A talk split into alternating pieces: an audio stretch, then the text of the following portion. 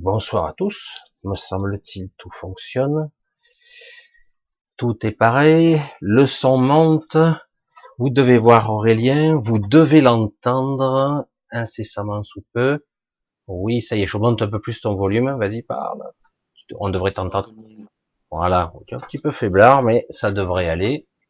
Par rapport à moi, vous me ferez le retour un petit peu régie. Oui, en tout cas, j'ai l'aperçu vidéo, c'est impeccable. Eh bien, bonsoir à tous. Et on y est. Ça y est, nous sommes pas samedi, nous sommes vendredi. Hein ne vous trompez pas. Pour ceux qui, euh, je sais pas, il y avait quelque chose à faire euh, samedi matin euh, ou dimanche, nous ne sommes pas samedi, nous sommes vendredi, hors série avec Aurélien. Bonsoir Aurélien, comment vas-tu? Et dis-moi, et où, et où es-tu? Parce que toi, on sait jamais où tu es. En France, en Bali, où es-tu? Je suis à Bali, en Indonésie actuellement. Donc à Bali, avec un petit gros décalage. Combien? Combien d'heures? Euh, On a 7 heures, plus 7 heures, donc il est euh, 13h38 du matin. Ah oui, oui, voilà, un gros, dé, gros décalage.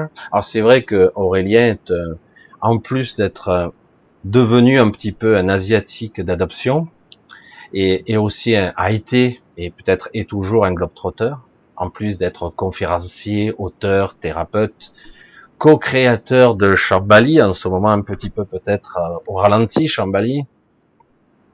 Euh, oui. Et oui, Covid oblige. Tout. On en reparlera peut-être un petit peu en cours de soirée, si tu le souhaites. Voilà, ben, bienvenue, hein, Aurélien, cool, ce soir, tranquille. On va parler un, un, un peu plus de d'un dernier de tes, de tes, livres, parce que j'ai pu regarder un petit peu, j'ai regardé tout à l'heure sur, euh, sur Internet le nombre de bouquins que tu as écrits, en audio, en livre, en papier, en version papier, ça devient euh, conséquent maintenant. Hein. C'est vrai que j'ai dit putain, et c'est vrai qu'il y a eu depuis un an que c'est pas vu, un peu plus. Euh, il y a eu euh, Corona Apocalypse, je sais plus quelque chose comme ça, si je me souviens bien.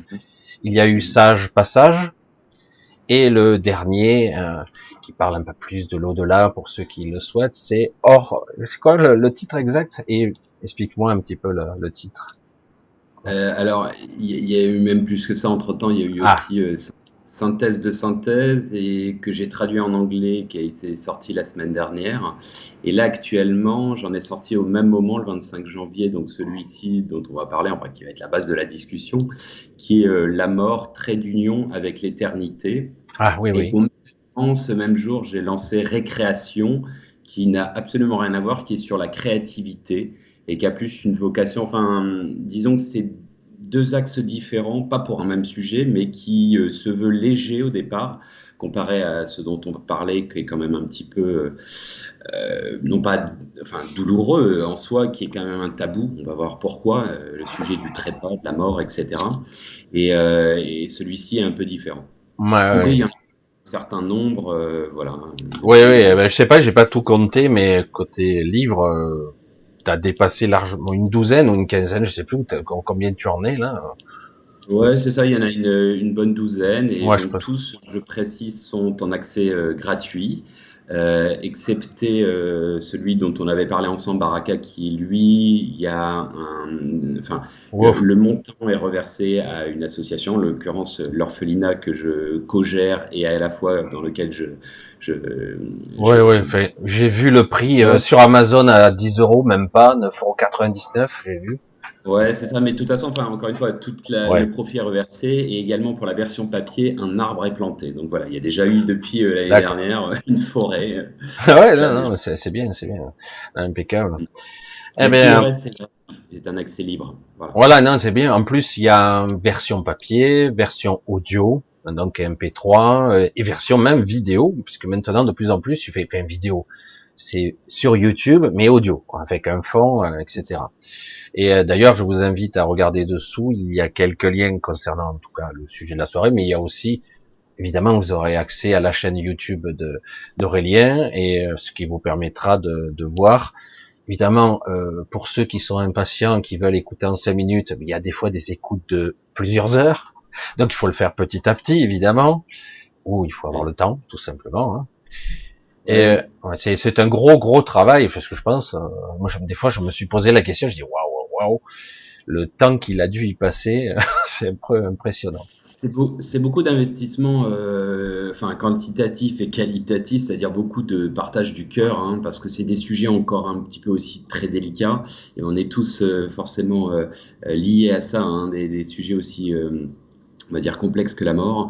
Et euh, bah, celui-ci fait 24 heures en audio. Alors évidemment, il ne s'écoute pas d'un trait, euh, il, se, il, se, lisse, d'autant qu'il y a beaucoup, c'est relativement riche et il y a pas mal d'informations. Donc il, se digère, mais un petit peu, faut le prendre un petit peu comme euh, on regarderait une série ou je sais pas, ouais, une série où bah, je sais pas, il y a plusieurs volets, il y a plusieurs saisons et on, se le lisse. voilà, on fait une petite heure de temps en temps. voilà.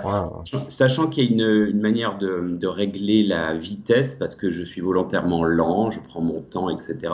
Donc on peut toujours le régler, euh, m'accélérer un petit peu. C'est ce que font certains avec mes vidéos. Il dit 3 euh, heures, attends, ah. c'est trop long. Alors on te met à 1,25, 1,5, 1,75. Bon après ça fait un petit peu bizarre, mais euh, ouais, c'est vrai que pour 1,25, 1,50, des fois ça passe, ça passe. Ouais.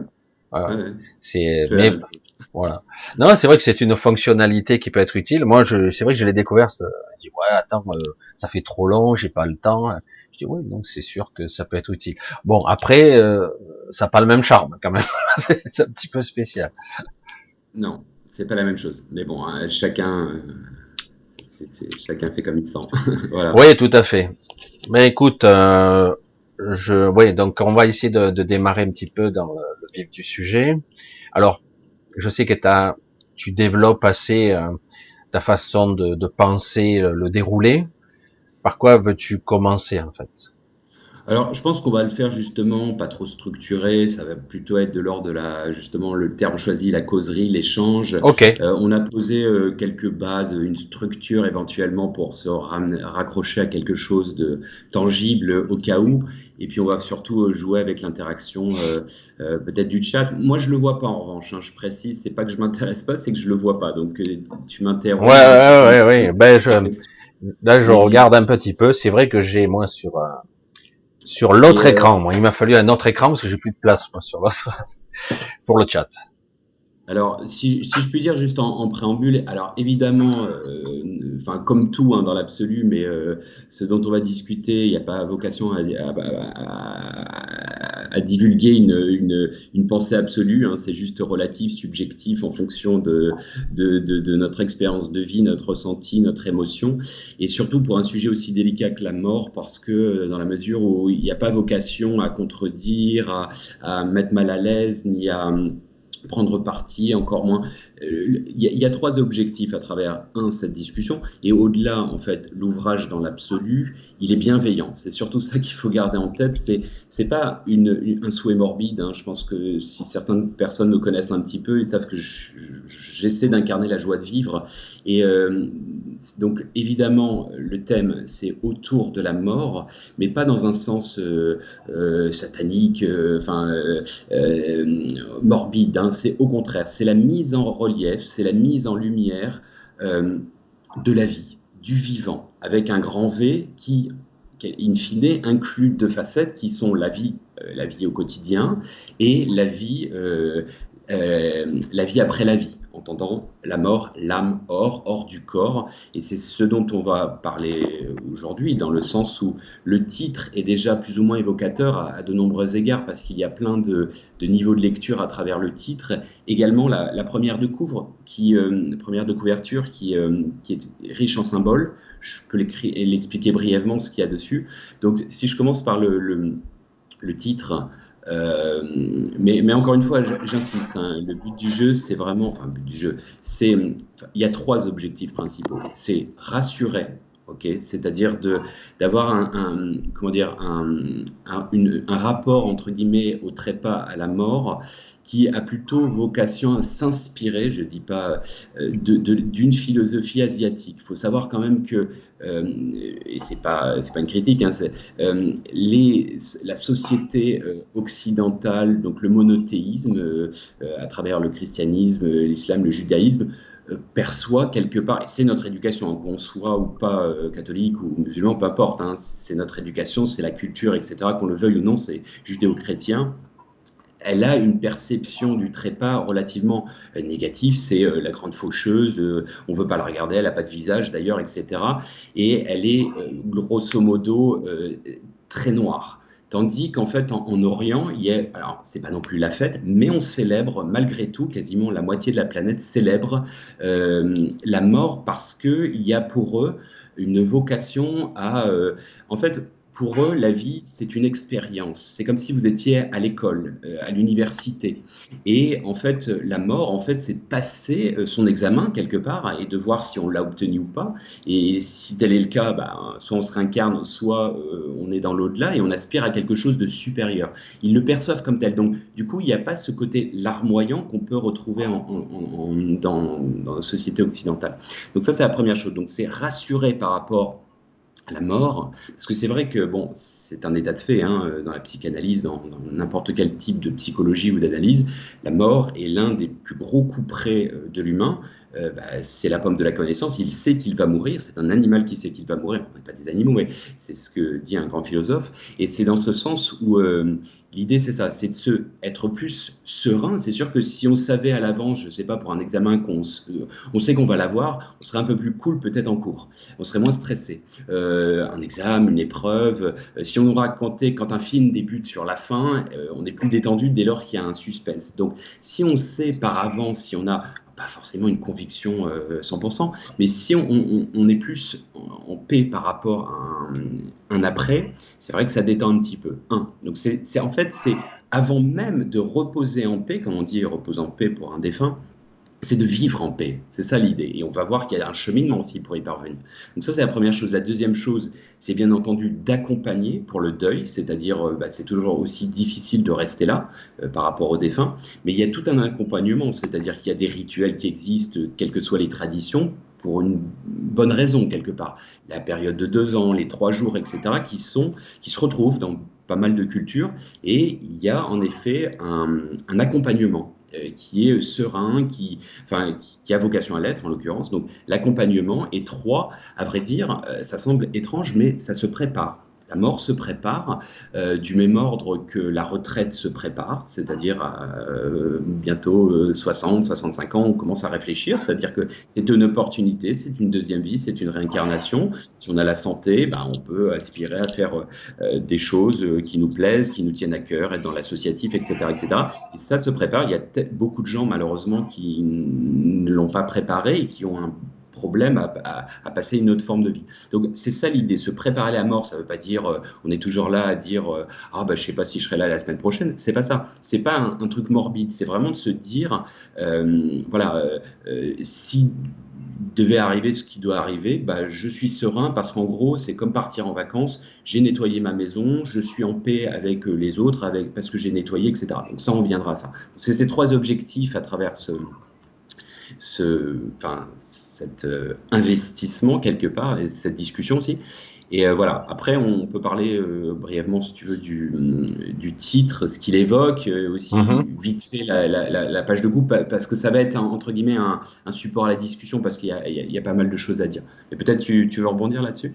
Ben Déjà, moi je vais le dire à, à ma façon, comme d'habitude, parce qu'ils sont habitués, la plupart des gens qui viennent ici sont habitués. Moi, je, j'ai une, une, philosophie particulière, dire euh, la mort, il faut la démystifier. C'est mm. clair que c'est un moment, un passage qui, évidemment, il y a la rupture avec le corps physique, mais ce n'est qu'un passage et quelque part, on se doit quelque part euh, de se préparer à ce passage euh, de son vivant. Voilà, je, je l'ai souvent dit de cette façon. Je pense que beaucoup sont au courant déjà, mais bon, c'est vrai que dans le monde euh, occidental, oui, en effet, euh, c'est assez, c'est souvent comme ça. J'ai oublié de me remettre à l'écran. Donc, mais c'est vrai que c'est souvent comme ça. On a euh, une idée un petit peu, euh, ben, c'est la fin, voilà, c'est le terminus. Voilà, c'est le terminus, alors qu'en réalité, c'est euh, c'est un, une épreuve, c'est c'est un test, c'est une façon de vivre. Hein. C'est oui, on est derrière des voiles d'oubli, euh, etc. On ne sait plus vraiment. Euh, il y a la souffrance du corps. On s'identifie au corps, etc., etc. Il y a beaucoup de choses comme ça. Donc moi, c'est ce que je dis souvent. J'ai dit, il faut réapprendre ou se réapproprier la mort. Ce mot, ne serait-ce que ce mot, la mort, ce n'est pas le terminus, c'est une étape. Voilà, c'est un processus de transformation. C'est une étape, un passage d'un état vers un autre. Certes, il y aura un état de conscience qui va être différent, qui va se, va être différent. Il y a, euh, il va y avoir une, on va lâcher entre guillemets derrière nous un corps physique, probablement une partie du mental, peut-être un état de conscience particulier. C'est pour ça que je dis, j'insiste, on doit se préparer à la mort et au passage pour ne pas être surpris, pour ne pas être déstabilisé, pour ne pas être désorienté. Parce qu'il y a énormément de, de, d'histoires un petit peu extraordinaires, un petit peu étranges, vraies, fausses, qu'importe. Des, ce sont des légendes, des mythes, etc. Mais il y a énormément d'histoires qui, qui citent des gens, des êtres désorientés qui ne savent même pas qu'ils sont décédés et qui mm. se trouvent entre deux euh, parce qu'ils n'acceptent pas tout à fait leur état. Euh, ils n'ont pas lâché ce qui est en, ce qui est en bas, s'accrochent à ce qui est en bas, et ils ne sont pas prêts euh, à un certain jugement, alors qu'il n'y a pas de véritable jugement. Le seul juge à la limite, c'est nous-mêmes quelque part. Voilà, fait, c'est pour ça qu'il y a je voulais rebondir là-dessus parce que c'est vrai que c'est mon état d'esprit. Je pense que je l'ai assez dit sur cette chaîne, mais mhm. c'est vrai que c'était bon de le répéter encore une fois. Et du coup, oui, ton livre prend tout son sens ici parce que euh, il parle quelque part de la vie, de la préparation, du trépas et de l'au-delà, hein, de l'au-delà. Euh, qui est en fait euh, un peu mystérieux pour nous, parce qu'évidemment, ça sera une découverte. Mais l'au-delà, l'après, l'évolution, la transcendance, euh, comment évoluer, etc., euh, etc. Voilà. Voilà. Alors en fait, il est quand je dis parce que c'est pas qu'une focalisation sur la mort, hein. c'est-à-dire qu'en fait il y a tout un accompagnement sans dévoiler nécessairement, euh, enfin spolier le livre, mais en gros c'est là, il y a plusieurs personnages, il y en a une vingtaine, hein. donc c'est euh, en gros c'est la rencontre entre un grand-père, donc euh, Georges qui a 99 ans et un petit-fils qui a 31 ans. Tous deux sont athées à la base, d'accord? Donc, euh, à 31 ans, il vient de finir ses études de médecine, euh, sa spécialisation, il est athée et euh, quelque part, il va s'ouvrir à une forme de spiritualité malgré lui, qui porte pas son nom en fait. De même, son, grand-père, donc 99 ans, il est au soir de sa vie et il va avoir un échange comme ça qui va s'instaurer et qui va être très orienté épicurisme, c'est-à-dire une reconnexion à la nature, à une forme de de transcendance. Le, grand-père est, paysan à la base, il n'a pas du tout été éduqué à quelque euh, religion que ce soit, spiritualité, mais il a été, euh, il est très intuitif. Et du coup, bah, en fait, ces arbres, en quelque sorte, l'ont enseigné, la terre l'a enseigné quelque part. Donc, il, est cette union entre le ciel et la terre, malgré lui et il va transmettre des messages sans nécessairement avoir une culture.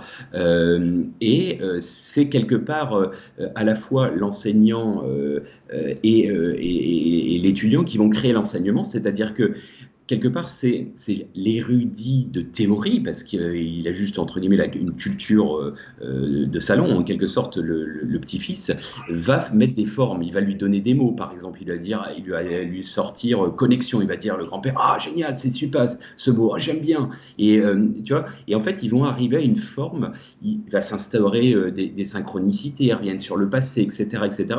Et ils vont, enfin, le petit-fils va s'ouvrir à une forme nouvelle de pensée. Donc au départ, il y a un passage évidemment avec, euh, avec l'ancien, 99 ans, 99 ans, qui bien entendu, euh, il n'y a pas besoin de...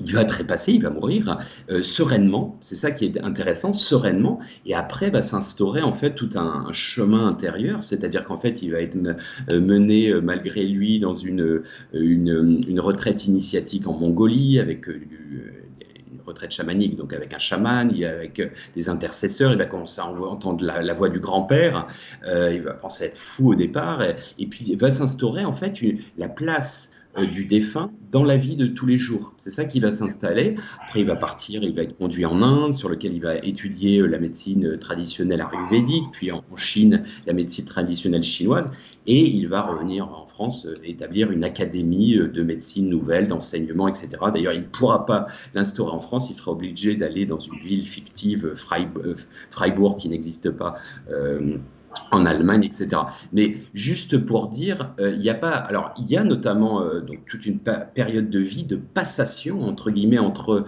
euh, deux générations, ok, grand-père et petit-fils, et au-delà, donc une transmission. Et au-delà, évidemment, bah, quand il trépasse, il va expliquer comment ça se passe pour lui, ce qu'il a ressenti, comment ça s'est passé, le fameux tunnel, la fameuse scène, voilà. Et donc en fait tout ça va être dépeint et va être décrit. Mais ce que je veux insister par là, c'est c'est pas 24 heures où on parle de la mort, euh, que c'est des témoignages de, MI, etc. Hein. C'est vraiment, c'est vivant. Véritablement, c'est j'ai voulu par ce biais, c'est le vivant qui, qui, comment dire, par définition, le vivant qui, euh, qui s'expérimente et qui, qui décrit, entre guillemets, euh, les scènes en quelque sorte. D'accord?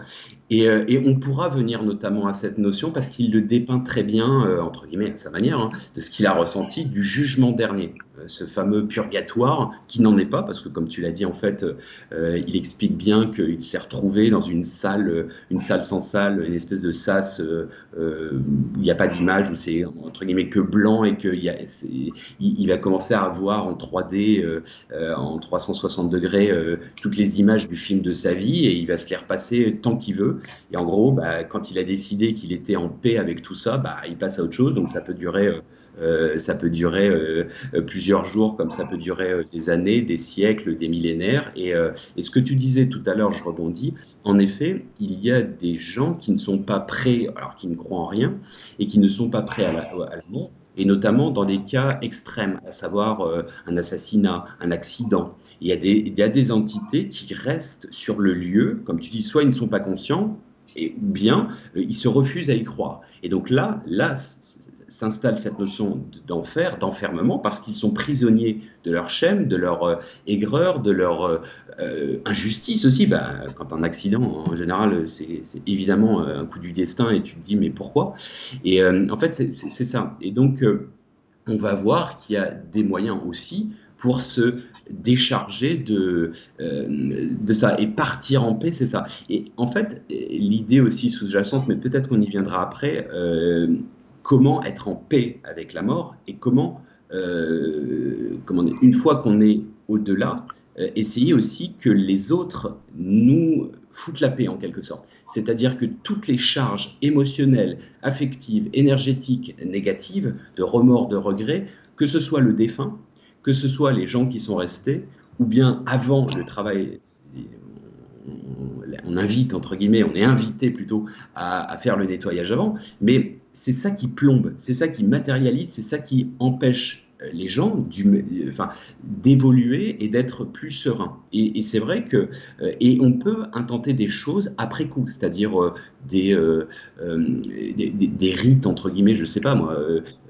J'ai encore donné il n'y a, pas plus tard que 3-4 mois à ma, maman le conseil d'aller sur la tombe de sa mère et d'écrire une lettre pour dire tout ce qu'elle avait sur le cœur. Et pourtant, elle n'est pas forcément croyante en quelque chose. Mais qu'on soit croyant ou pas, c'est de la psychanalyse et ça permet de se décharger, de se dénerver d'une émotion. Et elle m'a dit que ça lui avait fait un grand bien. Et alors, peut-être qu'il faudra qu'elle refasse plusieurs fois, etc. Mais c'est un début, en fait, c'est ça que je veux dire. Ok? Donc après, je vais peut-être revenir sur, euh, sur le titre au final. ok, ouais, mais à toi l'honneur. Tu parles, vas-y, exprime-toi. Donc c'est très bien pour l'instant. En tout cas, c'est très clair en ce qui me concerne. Alors, en fait, le titre, évidemment, tout le monde aura bien compris, le jeu de mots, euh, la mort, l'âme, or, euh, donc euh, sous-entendu que, l'âme est éternelle, hein, dans le sens où bah, c'est comme, je prends cet exemple de fluide, hein, de l'eau est à la fois H2O, la, la, formule chimique, quel que soit son état, c'est-à-dire gazeux, liquide ou solide, de la neige ou de la glace, et ensuite le cycle, que vous ayez un verre d'eau, enfin de la, de la bouteille que vous mettiez dans, le, dans un verre d'eau, que, que vous renversez sur la table, que vous épongez, que vous essorez dans l'évier, etc., et que ça passe dans les conduits, et ainsi de suite, ça, ça suit le cycle jusqu'à la mer, etc., l'évaporation, et que ça revient dans votre bouteille à la fin c'est euh, toujours la même eau, c'est toujours H2O, et cette eau n'a jamais changé depuis le début de la création. Et ça, c'est pour reprendre l'idée, je sais que c'est plus sur un plan scientifique à l'échelle moléculaire, hein, c'est la critique qu'on peut faire euh, quand on dit... Euh, mais ça s'applique pas euh, à, la matière, c'est-à-dire euh, Lavoisier quand il dit euh, rien, ne, rien ne se crée, rien ne se perd, tout se transforme. oui, j'en suis conscient que ça ne se comment dire, ça ne se cantonne pas à, enfin que c'est appliqué à la base à la matière. Cela étant, l'idée sur laquelle je rebondis, c'est notamment en préambule dans l'ouvrage, c'est une, citation d'Einstein qui dit la chose suivante, je crois en une vie après la mort tout simplement parce que l'énergie ne peut pas mourir. Elle circule, se transforme et, et ne s'arrête jamais. Donc c'est en ça en fait cette idée. La mort, c'est sous-entendu, bah, euh, sortez de l'enveloppe. Ok, bon, bah, vous avez l'enveloppe, euh, le corps euh, de Michel, et puis bah, quand tu trépasses, bah, tu deviens froid comme la pierre. C'est le musée Grévin, et puis bah, on va se souvenir de l'histoire qu'il y a, de tout ce que tu as initié. Tes vidéos, on peut te réactiver par la mémoire, etc. Et, et ce qui est le plus important, c'est un, ce que tu as laissé, et deux, après, ce sur lequel tu vas, tu vas tendre, en fait. Et donc, vient s'instaurer à l'intérieur. Donc ça, c'est la première partie hein, du titre, uh-huh. l'âme or. Je pense que tout le monde le, perçoit comme tel. Ensuite, trait d'union, il est très important. L'union, trait d'union, pourquoi? Parce qu'il y a un moment, il y a un passage dans l'ouvrage où euh, ils, font un petit peu euh, des rites, hein, c'est-à-dire euh, qui cachent leur nom, mais il va aller en forêt, bah, ça va être le rite de la terre, il va aller le cours d'eau, le lendemain la pêche, ça va être le rite de l'espace-temps. troisième, ils vont aller, c'est la Toussaint, donc ils vont aller sur, sur les tombes des ancêtres, etc. Il va lui raconter des histoires. Et en fait, il y a un moment donné où il parle justement, il voit des défunts de guerre, la guerre de 14, il en reparle beaucoup dans cette région de Lorraine qui a beaucoup souffert à l'époque quasiment une personne était touchée par foyer, hein, que ce soit un fils, un, père, etc. C'était une catastrophe, une véritable boucherie euh, inhumaine. Hein, ce serait impensable aujourd'hui, au niveau des chiffres notamment. Et en fait, il explique à un moment, il dit mais grand-père, à, quoi bon tout ça? C'est quoi le sens de la vie quoi? Il lui pose cette question, il dit mais c'est quoi?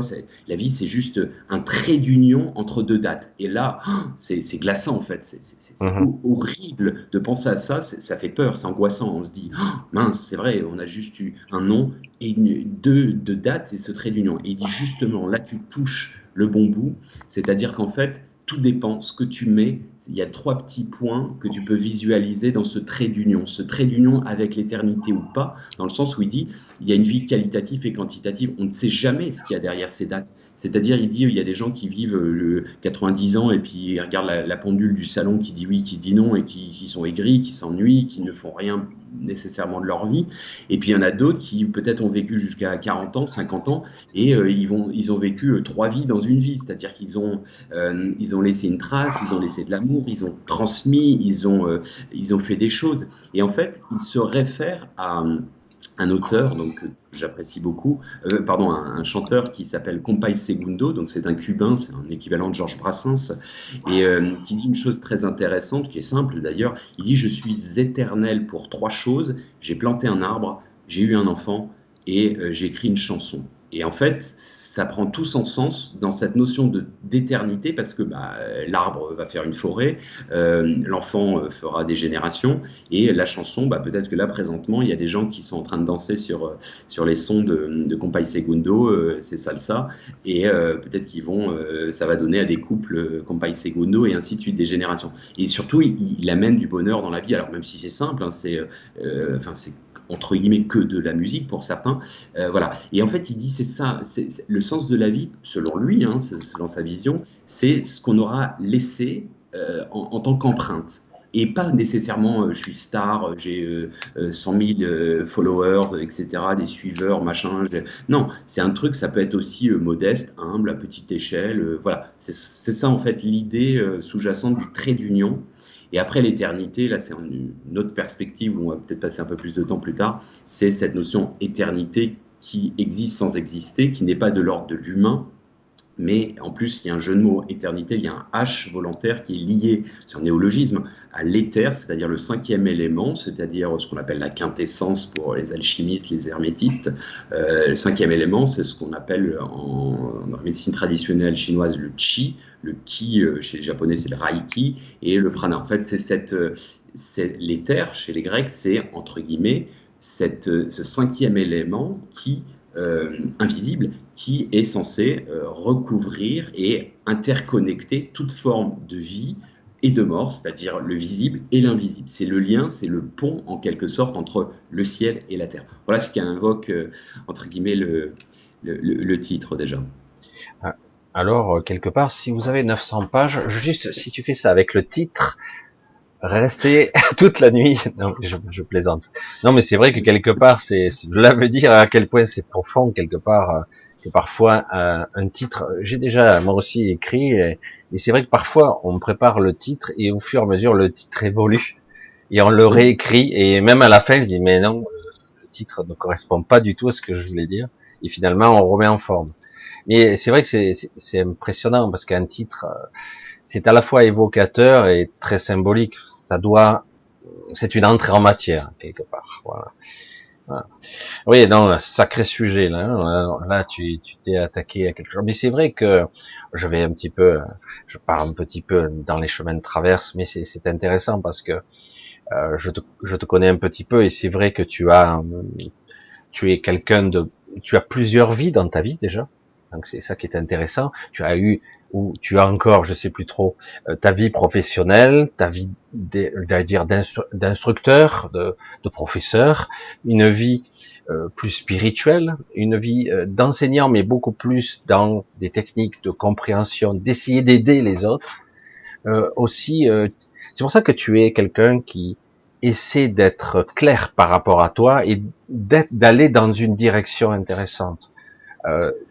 ta vision, la tienne, et d'ailleurs, je veux rebondir là-dessus. C'est vrai que je, pars des chemins de traverse, hein, parce que c'est intéressant. Tu parlais de l'eau, donc on peut rentrer dans la mémoire de l'eau et tout ça. Et en plus, il y a Oralou qui dit or, donc or à l'extérieur, or et lien, mille eau. Hein? Et c'est intéressant, non? Tu trouves pas quelque part que le or et lien, donc c'est hein, l'or et lien, et les mille os, les mille os. Et euh, c'est un joli jeu de mots, je veux dire, dans langage des oiseaux. Non, c'est vrai que c'est sympa, ça te correspond assez bien. Tu es euh, dans les mille eaux et et tu tentes quelque part de recanaliser cette eau vers un seul flux quelque part. Il y a tous ces mille eaux et tu les recanalises. C'est quelque part ta mission. Tu vois, je suis parti bien de travers là, t'as vu Non, c'est assez intéressant. Alors je te laisse continuer, tu vois, je te fais la petite parabole, à moins que, mais non, pour la question, je pense que c'est un petit peu trop tôt, je vais te laisser développer encore. Il y a une question, mais euh, mais qui est un petit peu, parce que si que quelqu'un euh, qui s'inquiète un petit peu, il parle déjà de réincarnation. Je dis, pour l'instant, on va parler, si vous le voulez bien, ah bah. si tu veux. Ouais, ouais, bien sûr de manière générique, mais on va parler bien entendu de la réincarnation parce que c'est un passe-partout en fait. C'est un passe-partout qui va conduire à plein de choses. Et alors, c'est intéressant parce que je rebondirais quand tu dis euh, j'ai plusieurs facettes. Tout le monde a plusieurs facettes. Et je crois notamment euh, à la. Je dis ça souvent en, conférence euh, d'école de commerce qui n'a rien à voir avec la spiritualité. Pourtant, il y a toujours, j'injecte toujours un petit peu d'éthique, de, spiritualité. Et je dis je crois à la réincarnation dans cette vie. C'est-à-dire que à, titre professionnel comme à titre. Euh, je pense qu'on a plusieurs vies. Moi, j'ai pas vocation à être euh, euh, chef d'entreprise toute ma vie. bon, bah voilà, il y a 50 ans, je le serai probablement plus. voilà, et je pense qu'on est tous invités, et notamment dans cette ère de transition, de changement, bon gré, mal gré, à évoluer en fait. Et on a tous plusieurs casquettes de toute façon. Ça, c'est une métaphore que je vais réutiliser, la notion de costume, euh, de garde-robe, en quelque sorte, pour la, réincarnation et la notion de personnalité aussi. On est différent. il y a plusieurs Auréliens entre le copain, le, compagnon, le, gamin de 5 ans parfois, euh, etc. On est tous, on est tous, on a tous vocation. Euh, parfois, vous avez 70 ans et vous êtes toujours la gamine pour votre maman de 95 ans. voilà, c'est comme ça. Donc, mais alors, pour revenir sur ce que tu disais sur un titre, un titre a une, comment dire, une, dimension à être condensée, intense, et en fait comme un prénom. C'est-à-dire qu'en fait, c'est toujours l'œuf et la poule. Tu as complètement raison quand tu dis Aurélien. Bon, j'adore le langage des oiseaux, donc Milo, en effet, ça fait longtemps que j'utilise celui-ci. Il y a aussi mis Milo dans son vin, euh, ça ah, veut dire euh, ça temporise. Euh, il y a aussi Aurélien, bah, dans le langage des oiseaux, Aur, c'est la lumière divine. Alors j'ai pas prétention à, j'essaie juste humblement de la laisser passer comme je peux. Et les liens, en fait, bah, c'est toute la vocation de ma vie, c'est-à-dire je tente humblement d'incarner et de faire des liens. C'est pour ça que quand bah, on, s'est connus au départ, il y a plus de deux ans et demi, c'était, on avait fait un, un thème sur la dimension, l'holisme style de vie, c'était une dimension, une vie holistique, sous-entendu globale, qui intègre les différents paramètres. Moi, je me, tu disais tout à l'heure, tu es, comment tu fais pour gérer et être différent? En fait, je pense qu'on est une entièreté, c'est-à-dire qu'on est, euh, des petits nous, des poupées gigognes. Je me souviens, bah, Laurent Fenn d'Immédiat m'avait posé cette question-là, il m'avait dit... Euh, euh, comment, entre guillemets, venant à la base de, du commerce, comment on peut être spirituel?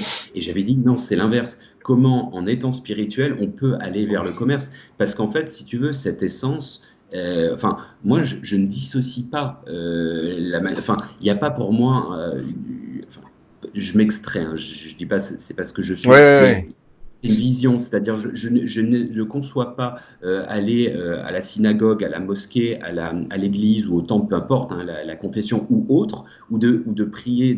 En fait, pour moi, la vie est une prière. C'est-à-dire qu'en fait, on peut voir du mysticisme, du sacré, même dans, euh, entre guillemets, la futilité de la mode. J'ai essayé d'établir énormément d'analogies, de parallèles entre une profession, une des professions que j'ai pu avoir, à savoir le textile, et avec le fil conducteur de la vie, et dans le sens où ce sont les, costumes de notre vie. Et en fait, c'est initiatique. Tout est initiatique. Un, copain me racontait euh, son boulot sur. Moi, je suis nul en technologie, m'expliquait euh, en gros en quoi ça consistait, et je trouvais ça intéressant. C'était une sorte de d'aspiration métaphorique de, de la conscience, les tunnels, les raccourcis, etc. Et ça me faisait penser à l'au-delà, en fait. Donc, en fait, si tu veux, tout est initiatique et il faut, faut rien rejeter en fait dans, notre vie parce que c'est une question d'expérience. Donc, bref, tout ça pour revenir sur ce que tu l'importance d'un nom, d'un titre, et chacun, chacun a porte euh, Michel, euh, euh, ton nom de famille, il porte un truc à toi de le déchiffrer comme tu, comme tu l'entends, jouer comme tu le sens. Euh, euh, voilà, mais, et tout le monde, tout le monde est invité. Enfin, je pense que c'est bah, rigolo de toute façon. Voilà, c'est plutôt s'amuser. Alors, juste aussi autre chose un petit peu en préambule. Ouais, la, la, première de couve, alors on vient, euh, première de couverture, on voit pas forcément, mais en fait, il y a un niveau de superposition. Alors, déjà, il y a la notion de, de cadre. Pourquoi? Parce qu'en fait, il n'y a pas de visage. En fait, c'est des cadres, c'est une superposition de cadres, et on verra tout à l'heure, ça va être un peu, euh, parce qu'il faudrait quasiment 2-3 heures pour en discuter, mais la notion d'espace-temps et de conscience, parce qu'en fait, la réalité n'est qu'une juxtaposition illusoire de 24 secondes, euh, de 24 images par minute, d'accord? Donc, euh, donc en fait, ça n'est autre qu'une superposition de tableaux qui, mis bout à bout, donne une illusion d'espace-temps, comme Einstein l'a dit, ce qui n'est qu'une illusion, j'insiste, et en fait qui continue à vibrer.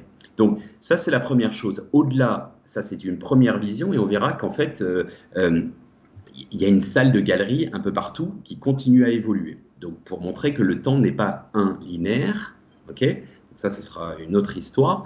Et surtout, en fait, que euh, il s'agit en fait d'un mouvement perpétuel et à la fois figé, qui est complètement paradoxal. C'est vraiment la philosophie euh, orientale, c'est-à-dire euh, enfin, mouvement et non-mouvement.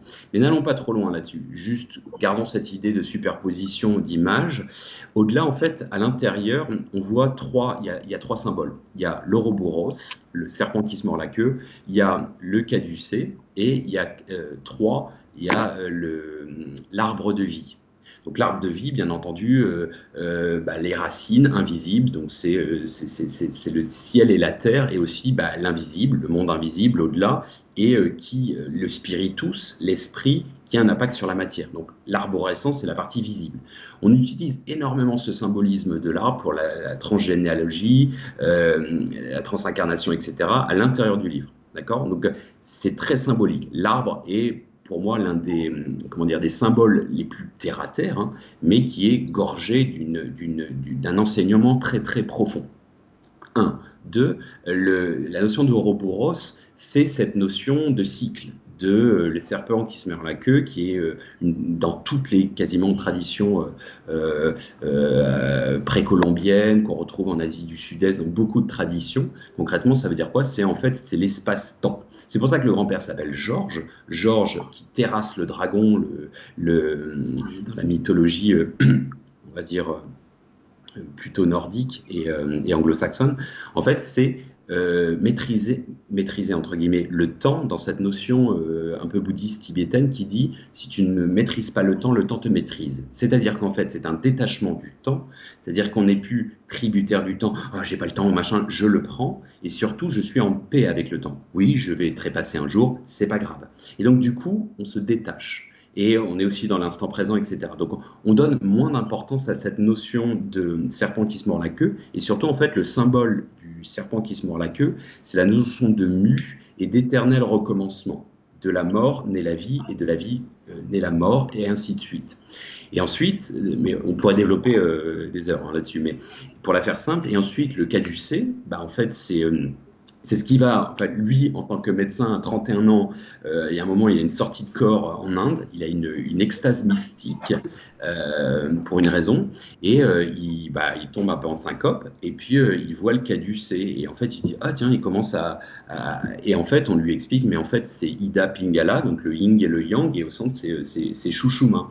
Et en fait, on lui explique, bah, c'est la, la, spirale de vie, Kundalini, et en fait, il se rend compte, on lui explique, quand on lui enseigne l'Ayurveda, il dit Mais tu sais, Hippocrate, euh, le père de la médecine euh, occidentale, euh, il est venu en Inde, il a été enseigné des, sagesses, et c'est ce que vous avez restitué. Il dit, sauf que la vôtre, elle est un petit peu caduque. C'est-à-dire que vous êtes plus dans le, curatif que dans le préventif. Ça, on pourra en parler aussi, parce que c'est une autre histoire, c'est le marché, l'industrie de la santé. Uh-huh. Et en fait, il dit, en revanche, quand vous regardez votre, le signe de la pharmacie, Mhm. Il n'y en a plus qu'un. Il n'y a plus qu'un. Il n'y en a pas deux en fait. Donc il n'est pas harmonieux. Il n'y a pas Ida et Pingala qui créent Shushuma, enfin qui crée, qui active Shushuma, donc l'unité. Il n'y en a qu'un. Donc forcément, tu es désorienté. C'est comme si tu ne gardais qu'un élément.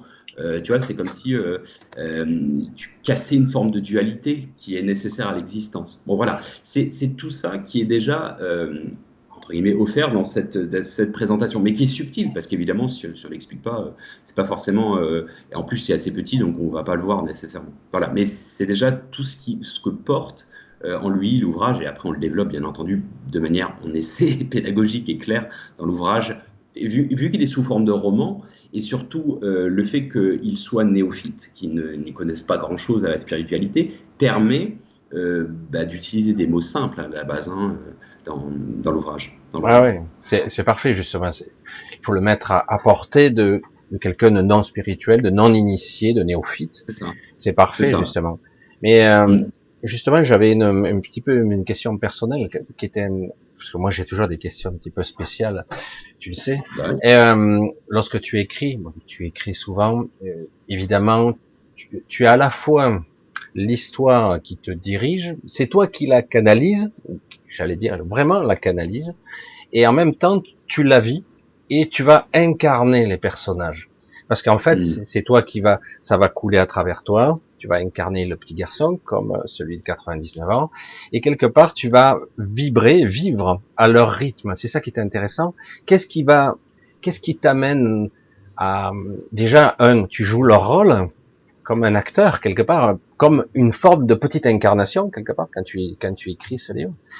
Et parce qu'il faut il faut euh, exprimer ce que le vieillard ressent dans son vieux corps et le petit jeune qui est excité, qui bouge, qui est là et qui pose des questions, qui qui comprend pas, etc.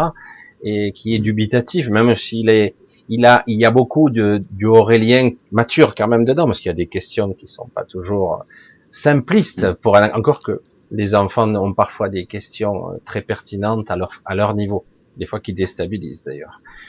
Mais euh, du coup, comment tu amènes ces personnages, comment tu les crées s'ils sont créés, ou si le ou c'est, comment je vais le formuler? Est-ce que c'est le personnage qui vient à toi, ou est-ce que c'est toi qui le crée? Tu vois? Alors, ça c'est une superbe question et j'ai tellement de choses à dire là-dessus. Eh parce qu'en fait, c'est la magie de l'écriture. Figure-toi qu'en fait, euh, il y a une réciprocité. C'est eux qui se créent, c'est eux qui prennent forme de vie, et il y a une notion un petit peu même mystique, euh, bon, sans aller trop loin, le golem dans la mystique, mmh. Aridim Acedim, où on insuffle une forme de vie.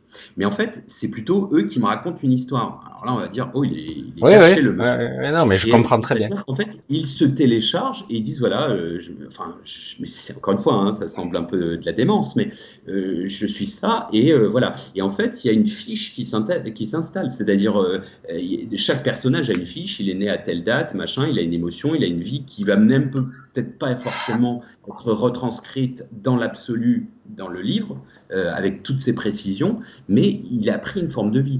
C'est-à-dire que quand je dis je lui, je lui insuffle une forme de vie, c'est même pas moi, c'est au-delà. Et en fait, euh, quand tu dis il y a une notion ben, le terme c'est empathique, c'est l'empathie, c'est-à-dire que je, me mets dans le système intégré euh, du personnage et je le vis. C'est-à-dire que je vais te dire de manière très surprenante, mais on peut l'entendre en fait, c'est pour ça que j'invite les gens quand même à, à écouter l'audio. Il y a un moment, il y a plusieurs passages où les personnages, encore une fois, j'insiste, c'est pas que larmoyant. Il y a des moments euh, assez puissants hein, quand euh, le grand-père euh, il dépeint qu'il a perdu son, gamin à, 3 ans dans un accident. il pleure, d'accord? Il pleure. Il est même si c'est entre guillemets déchargé, il explique je ne veux pas perdre. Cette, cette, cette, émotion de tristesse, sinon ça voudrait dire je suis plus humain. Et en fait, il pleure, donc c'est un passage un peu dramatique, mais en fait, on entend dans ma voix, on peut se dire, mais est-ce qu'Aurélien a perdu quelqu'un euh, a perdu un gamin? Parce que je suis cette personne. Ah bon, après, c'est l'histoire de mon grand-père aussi, donc euh, je peux aussi la vivre, même si euh, je n'ai pas connu ça en fait. J'ai pas ce témoignage. Il y a un personnage qui revient de Baraka, donc, qui a mhm. changé, et Nathalie. Et en fait, elle, elle avait dépeint l'amour de sa vie qui avait été décimé dans une mission humanitaire par une erreur des Américains qui avaient bombardé un, camp de réfugiés, donc ils l'avaient tué. Et, quand elle raconte ça, je pleure. Mais en fait, je réécoute ça, je connais l'histoire, mais ça m'émeut. Et pourtant, elle n'existe pas, cette Nathalie. Elle n'existe mhm. pas. Et en fait, c'est, ça qui est intéressant dans la notion, entre guillemets, artistique, mais euh, j'ai pas cette prétention à me, artiste, j'ai le cœur. Donc, dès lors qu'il y a une émotion, une transmission, oui, il y a une vie. Donc, ces personnages vivent véritablement, ils ont euh, euh, leur existence, et en effet, euh, indépendamment quelque part de moi. Mais oui, oui, c'est bourré de comment dire, de symbolisme. Et puis après, évidemment, un personnage, on va aller puiser un truc réel, une invention. enfin, on est tous influencés sur. c'est un peu de l'assemblage aussi, hein, un personnage. Mais euh, ouais, ça évoque plein de choses en fait. Et, la notion de création, si tu veux, même toute la métaphore en fait de, l'ouvrage, donc c'est des les chapitres, il y en a 12. Ce en fait, c'est une trilogie à la base. Donc c'est des actes comme une pièce de théâtre. Ensuite, ce sont des, euh, des, étapes, donc ce sont comme des chapitres, et à, à, chaque fois, il y a 50 tableaux. Tableaux, en fait, c'est dans la, dans la dimension théâtrale. Pourquoi? Parce que il y a une vocation à ce que ce soit le théâtre, la mascarade de la vie, avec laquelle il y a nécessairement les coulisses. Il y a un moment, il y a un, chapitre bis, c'est-à-dire il dit le making of, quand il dit euh, bah, le grand-père euh, trépasse, et à un moment, il y a la voix off, la narration qui dit, à vrai dire, ça s'est pas exactement passé comme ça. Et puis il raconte une autre histoire en disant, bah, en fait, si on a la vision d'ensemble avec la régie, etc., ça part un peu en délire. C'est-à-dire que c'est comme s'il dépeignait en fait l'au-delà avec la manière dont ça s'est passé. Mais euh, tu sais, comme quand tu regardes un film, tu vois pas nécessairement que, je sais pas, que le mec euh, au son euh, est en train de bouffer un sandwich, quoi. Tu vois ce que je veux dire? Ouais. Je sais pas, mais ou le mec, l'ingénieur de la lumière, etc., etc. Et on voit pas tout ça. On voit pas. On a coupé. Il y a plein de, de, de, de montages, etc., qui te donnent une illusion. Et c'est ça qui est intéressant, c'est que je voulais faire ce pont entre l'art de vivre. C'est vraiment le. J'hésitais en fait avec cette idée euh, d'art de vivre en fait sur, euh, sur le titre en fait, parce que l'art de vivre, c'est l'Ayurveda à la base euh, indien, c'est ça. Et parce que la vie, quelque part, quand elle est perçue comme ça, c'est un jeu théâtral où on joue des rôles, comme on l'a dit tout à l'heure avec quand tu décryptais un petit peu le, la biographie en quelque sorte, mais tout le monde, c'est la même chose pour tout le monde. Et on peut reprendre ces formes à travers euh, euh, différents costumes qu'on a eus antérieurement, réincarnation, etc. etc. Voilà, pour revenir euh, sur, sur le thème, mais c'est une très bonne question, mais on pourrait aller beaucoup plus loin sur la notion de personnage, parce que vraiment, il y a une dimension vraiment personnelle, émotive et, limite mystique quoi, dans les personnages. Il y a, en fait, c'est bête, hein, mais il y a, il y a une, une, complicité où il y a une relation qui va s'instaurer, qui va s'installer euh, enfin, à travers les personnages. Je vais les aimer ou il y en a d'autres, je vais un peu moins les apprécier, etc. C'est vraiment bizarre parce que ça, on pourrait, euh, de manière euh, psychanalytique ou même psychiatrique, ouais, la schizophrénie. Ouais. le monsieur. ça peut sembler surprenant, mais bon, voilà. Ah non, mais c'est très puissant parce que moi je te donne juste mon petit exemple court, mais euh, j'ai écrit moi aussi mon petit livre que j'ai gardé moi personnellement.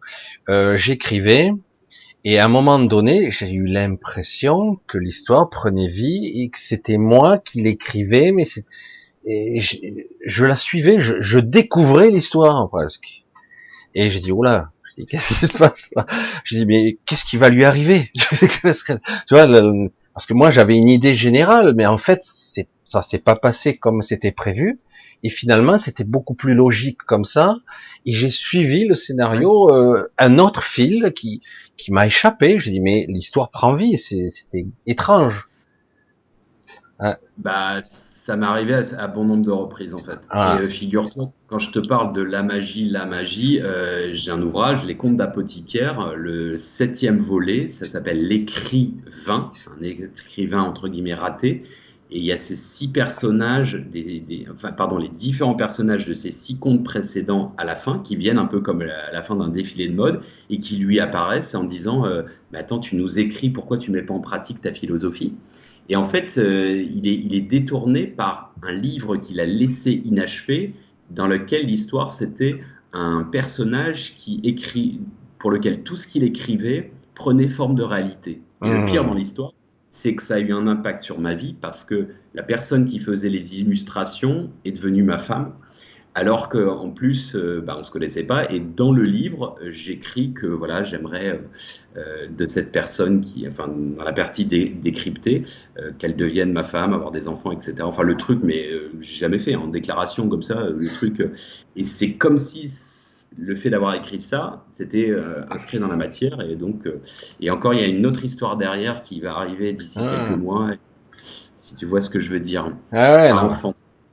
Non, non, mais euh, c'est vrai que c'est très complexe.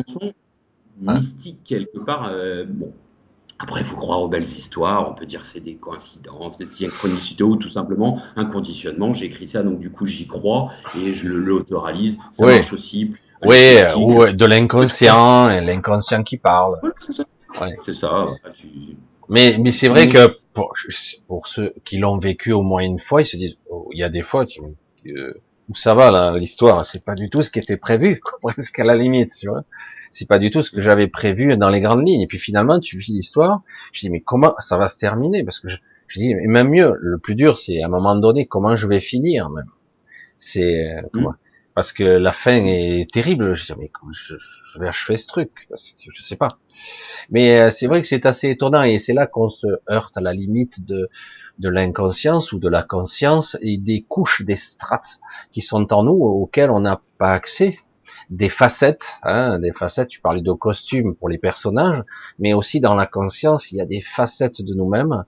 Souvent, je le mm. disais à ma façon ici, euh, notre mental, le mental égo, mais le mental aussi du raisonnement, il est construit sur des multiples couches de personnages, de nos ancêtres, euh, de l'éducation, de moralité, etc.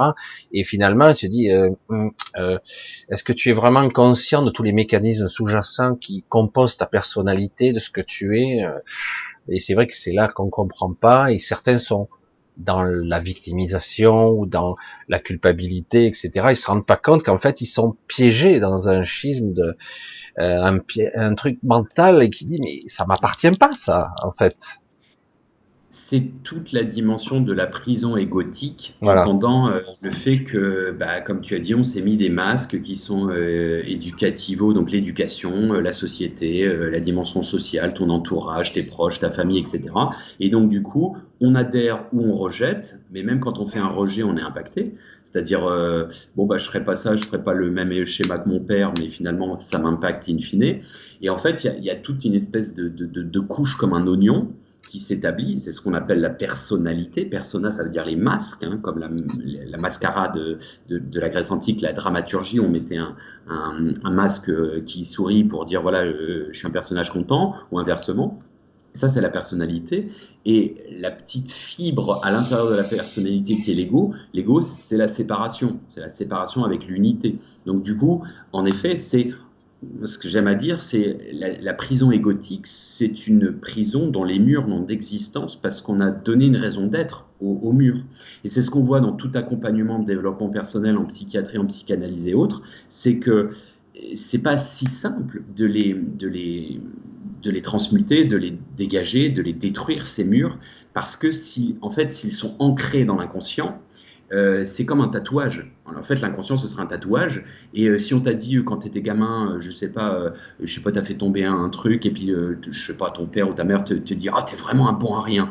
Et toi, tu l'as emmagasiné, tu n'y penses plus nécessairement, c'est un tatouage. Et puis, tu as beau te, te laver avec n'importe quoi, etc., il partira jamais. Donc, si dans ton inconscient, tu te fais virer, tu diras, ah, finalement, euh, il avait raison, je suis quand même un bon à rien. Ou euh, tu vois, et tu vas te confronter dans cette espèce de. Et il faut aller vraiment puiser pour nettoyer le tatouage. Il faut y aller. Hein. C'est-à-dire que ça doit être de l'hypnose, ça peut être euh, des soins. Il y, a plein de techniques, mais ça veut dire qu'il faut aller creuser très profondément.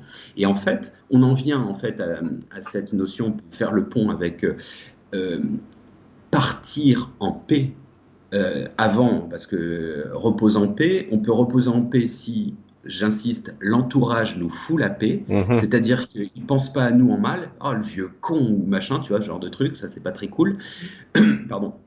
Et surtout si on a fait le ménage. C'est-à-dire, en fait, il n'y a rien de pire que les remords dans la vie. En fait, euh, c'est ce qu'il dépeint en fait dans le, dans le, dans le passage. Il dit, bah, en gros, euh, bah, avec ton grand-père, euh, ça s'est super bien passé, son espèce d'auto-jugement, son auto-analyse, son, son jugement dernier, parce qu'en fait, il avait tout nettoyé. Donc en gros, il était déchargé émotionnellement. Il avait un gros conflit générationnel avec son père. Euh, je parle le personnage, hein, le, vieux, parce que c'était une gueule cassée. Il revenait de la guerre de 14. Il avait une face complètement défoncée. Il était à moitié le fou. Il leur foutait sur la gueule.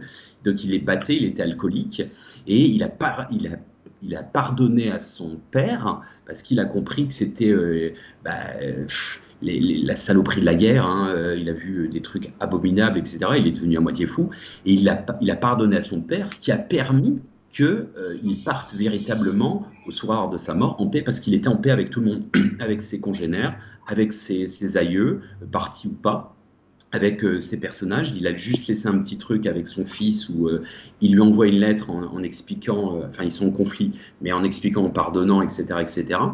Euh, et, en fait, il fait cette démarche. En fait, pourquoi le pardon est si important dans euh, tout dogme, dans toute spiritualité, euh, et notamment dans la religion juive, c'est ce qu'on appelle, mais dans tout, hein, le Yom Kippour. Et il est très symbolique. Le Yom Kippour signifie en hébreu le jour de purification. Pourquoi? Parce qu'on et c'est quoi le schéma? Il est, très intéressant.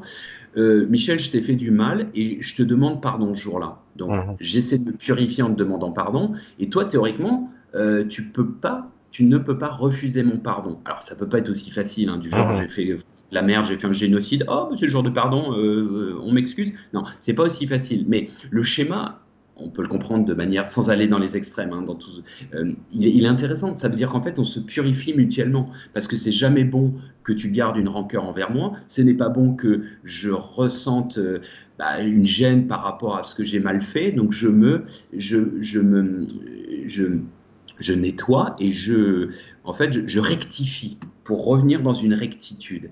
Et en fait, on est invité et on n'est pas obligé d'attendre la dernière minute. Euh, ah, on va bientôt y passer. Euh, on sait qu'on n'a plus beaucoup de temps. Euh, on peut le faire au quotidien. C'est comme une mise à jour. C'est comme s'il y a des gens qui ont besoin de, ils font la, c'est une métaphore. Ils font la vaisselle directement après manger, comme s'ils sont tranquilles. Ou bien il y en a qui le laissent traîner la journée, la semaine, j'en sais rien. Et ou pareil chez eux. Donc soit tu te dis ah bah dès que je pars en vacances, je vais tout ranger au cas où il y a un problème ou autre, parce que c'est quand même plus sympa de retourner euh, chez soi euh, après une semaine de vacances euh, et d'avoir tout nickel, ou bien tu le fais au quotidien et c'est plus agréable à vivre. Et c'est une métaphore, c'est-à-dire qu'en fait, et c'est dur, le pardon c'est dur, c'est dur, c'est dur, on est tous d'accord, on a tous, je vais dire, on a tous des bonnes, mauvaises raisons, et j'insiste sur bonnes, mauvaises raisons, de détester quelqu'un mais vraiment euh, une injustice, etc. Elle m'a trompé, il m'a trompé, euh, des, traumas, etc. C'est vrai. Mais ce qui est difficile, je sais qu'il y a des gens qui me reprocheront ça, mais ce n'est pas ce que je, ce que pas moi qui l'ai inventé, c'est ce qui est dit. L'âme choisit son schéma de vie dans une organisation globale de confédération d'âmes, de constellation d'âmes, et nous sommes ici pour expérimenter expérimenter, c'est-à-dire euh, euh, se confronter à notre ressenti, nos émotions, etc. Et pourquoi, on va me dire, mais pourquoi tant de, de souffrance. D'ailleurs, c'est des questions qui sont posées dans l'ouvrage. Il y a un moment, euh, il ben très euh, il pose la question, mais comment un gamin de 3 ans meurt? Et Comment tu justifies ça? Ou bah, Nathalie Goldman, sa, sa, mère est sortie des camps. Donc elle a fait Auschwitz, toute sa famille était décimée. Donc comment tu justifies ça? Comment tu justifies un génocide? Toutes ces questions, évidemment, qui ont un sens. Euh, si Dieu existait, euh, pourquoi il laisserait bah, le libre arbitre? Au-delà, c'est euh, alors c'est dur à admettre. on fait l'expérience de ce que l'on pas ce que l'on est. Comment saurait-on ce qu'est la justice si on n'était pas confronté? Ce qu'on vit aujourd'hui, on met en lumière ce qu'était notre liberté notre euh, capacité à, à, sortir comme on le faisait avant, qui était une normalité. En temps de guerre, c'est pas une normalité. Euh, la, qualité d'expression. Moi, j'ai vécu dans un endroit pendant plus d'une dizaine d'années où, encore maintenant, je ne peux pas dire où c'était. Bon, on n'est pas con, on sait où c'est. Euh, où on, a un labourage des consciences, où on est martyrisé par une jachère de la pensée. On ne peut pas penser par nous-mêmes. Bah, ça met en relief euh, la liberté, la démocratie, etc. Tous ces grands mots qui étaient pour nous des institutions intouchables, etc. Maintenant, il n'y a rien qui est intouchable. en fait, il y a un moment quand il dit mais la raison d'être, et il dit, parce qu'il parle de la guerre de 14, il revient beaucoup dessus, il dit c'est peut-être ça la raison d'être de la guerre, mettre en relief et donner un sens à, la paix. Et alors, c'est extrême, hein, mais donc on en revient à cette idée qu'on est là pour expérimenter et de savoir concrètement ce que nous sommes profondément, notre âme, le véritable je suis, euh, qui n'est pas le je suis aurélien avec les avec euh, avec euh, l'enveloppe, etc. Je parle même pas des habits, je parle même pas de l'ego, je parle même pas de la personnalité. Je pense que entre guillemets le, personnage qui a toujours été d'une vie à une autre en fait. C'est ça l'idée. Hein. Ah, c'est bien. Là, je me remets à l'écran. Ouais, tout à fait. Non, mais c'est vrai que c'était Là, tu abordes des sujets euh, très très complexes de la conscience, de l'ego, du mental, du vécu, de l'expérimentation, de la compréhension de, du pourquoi des choses, de pourquoi du, de l'histoire, pourquoi l'un a plus, l'autre a moins, pourquoi lui est beau, l'autre il est laid, pourquoi il est handicapé, pourquoi il souffre, pourquoi l'autre a, tout, et il est même pas heureux d'ailleurs. Et, oui, c'est vrai que quelque part, euh, moi je me posais des questions lorsque j'étais très jeune, je me disais, putain, euh, dans l'église, euh, c'est dingue quand même. Tous les, les saints sont des martyrs, quoi, quelque part. Euh, ils ont tous souffert le calvaire, ils meurent jeunes, ils ont des maladies extraordinaires. Euh, et, et puis on parle très peu, mais on parle des apôtres, mais ils ont été traqués, martyrisés, parce qu'on dirait que les évangiles se sont faits toutes seuls, mais c'est pas le cas. Bon, même si c'est un assemblage extraordinaire, on sait pas trop qui a écrit ça, ça, ça, mais il y a plus de 60 évangiles, mais les écritures, etc. Mais c'est vrai que quelque part, on voit bien que derrière, euh, parfois, un message fort, euh, une société, une bien-pensance va résister de toutes ses forces pour ne pas que cette vérité éclate au grand jour. Euh, il y a des résistances de partout, il y a des souffrances. Les guerres sont des atrocités. On se dit mais comment c'est possible? Même des, des fois tu te dis, euh, ne serait-ce qu'au quotidien. Moi j'ai vu une scène insoutenable pour moi, euh, voir quelqu'un battre son chien à mort. Euh, moi j'ai dit j'y vais. J'ai dit je préfère prendre le coup moi des fois, tu vois. Et parce que je dis non arrête, ça suffit quoi. C'est insupportable quelque part, tu vois, mm. et intolérable. Je dis mais il faut arrêter. Peut-être que le type souffre, etc., et qu'il exprime sa souffrance comme ça. Mais c'est vrai que c'est à un moment donné, je me dis, euh, c'est pas à moi à pardonner ça quelque part, mais ça se passera entre lui, j'allais dire, et autre chose, et sa conscience. Mais c'est mm. vrai qu'il y a toutes sortes de processus comme ça qui fait au lequel, au cours d'une vie, on est confronté, pas qu'une fois, et parfois face à une certaine injustice où mmh. certains disent même des prêtres, des, des, gens, des religieux qui qui sont en, en désaccord avec Dieu entre guillemets. Et euh, oui, après ils se ils, euh, ils se réconcilient parfois en fin de vie, etc. Parce que quelque part il y a une mauvaise compréhension parce qu'on y met toujours une dimension humaine à tout ça et mm. on, le colore de, de nos expériences terre à terre parce qu'on s'identifie à l'histoire et au personnage. On vit à l'intérieur et, et, du coup, à un moment donné, on oublie même qui on est, parce que je reviens un petit peu sur la finalité aussi de, de ton histoire, euh, de ce que tu veux expliquer. Oui, il y a beaucoup de choses à, à mettre en, à se libérer. Tu parles d'énergie, de cristallisation émotionnelle, de rancœur. Hein, de regrets, de remords, euh, tout ce qu'on accumule au cours d'une vie. Et euh, à un moment donné, il faut poser ses fardeaux parce que lors du trépas, justement, ben, tout ça, ben, c'est comme euh, des sacs de plomb. Hein, c'est même plus de la pierre. Hein, c'est, c'est, tu dis, mais il faut que tu lâches tout ça. C'est, c'est fini l'histoire. Allez, tu lâches maintenant. Et certains s'accrochent désespérément. C'est même plus de l'attachement, c'est, carrément des chaînes des chaînes. Et certains s'accrochent, c'est ce que je disais souvent, je le dis souvent sur cette sur cette chaîne, je le dis, j'ai dit beaucoup de personnes s'accrochent désespérément à leur souffrance parce qu'ils n'ont que ça quelque part. Ils croient qu'ils ont que ça. Ils s'accrochent à leur douleur et ils veulent bien l'exprimer. Tu vois, moi, je souffre.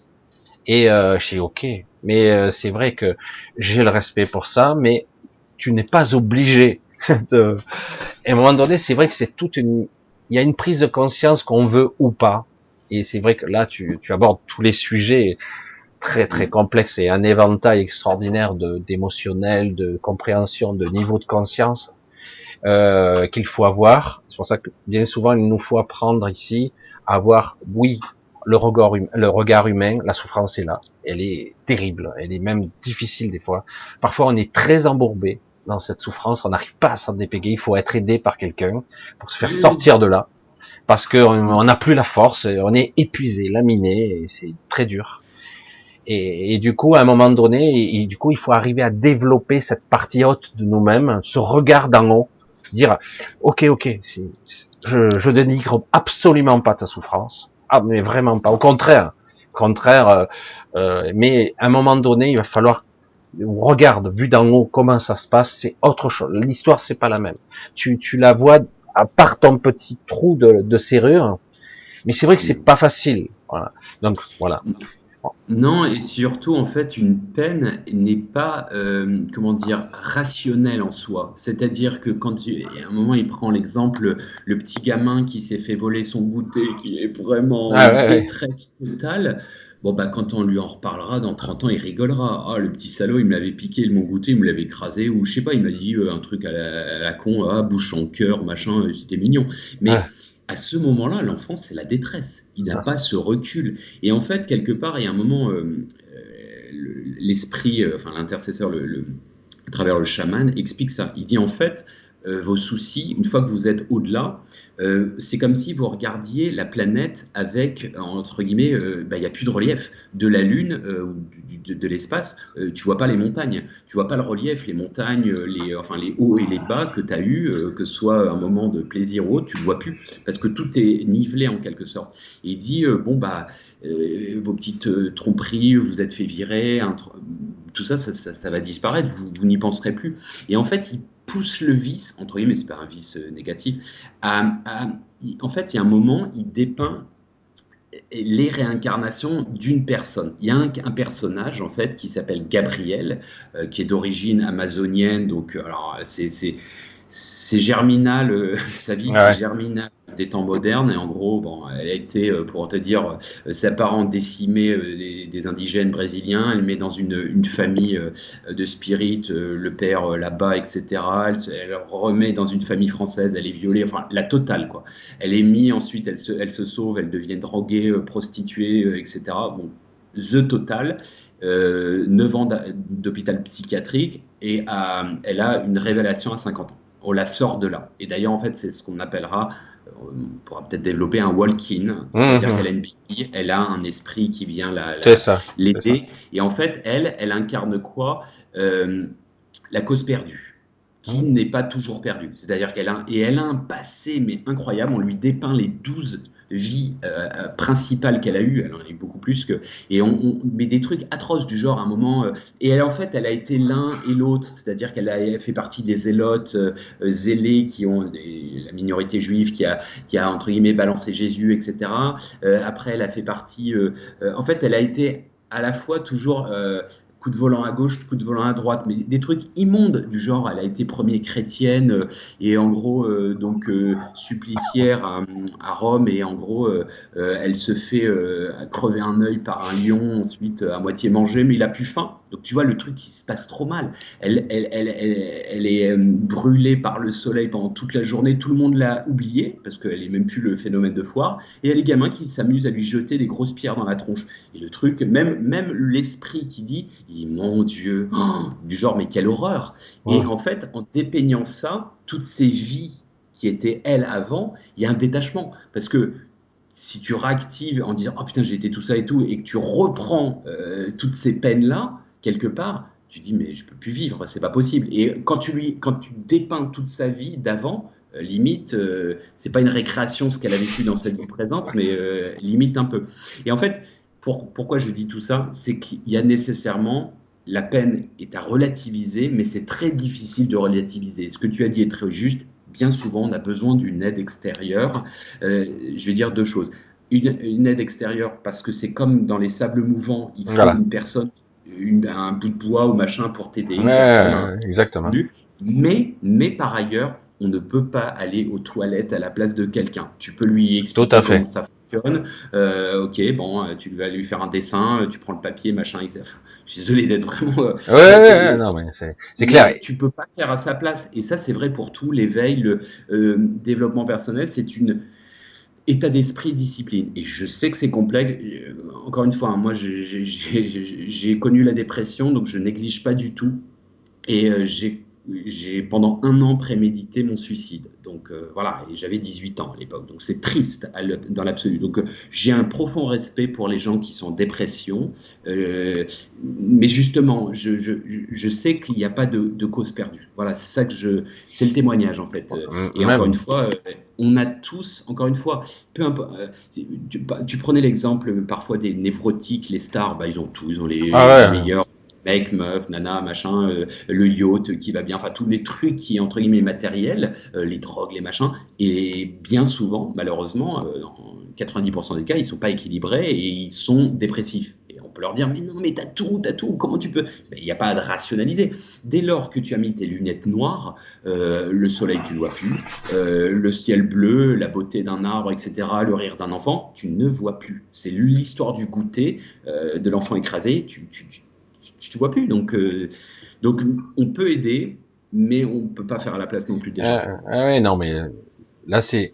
Euh, j'essaie j'essaie de, de, témoigner à, ma façon, de témoigner aussi un petit peu la, à ma façon l'allégorie, euh, j'en ai parlé plusieurs fois, deux fois je crois, l'allégorie de Platon, une fois qu'on est dans la, grotte, la caverne, ouais.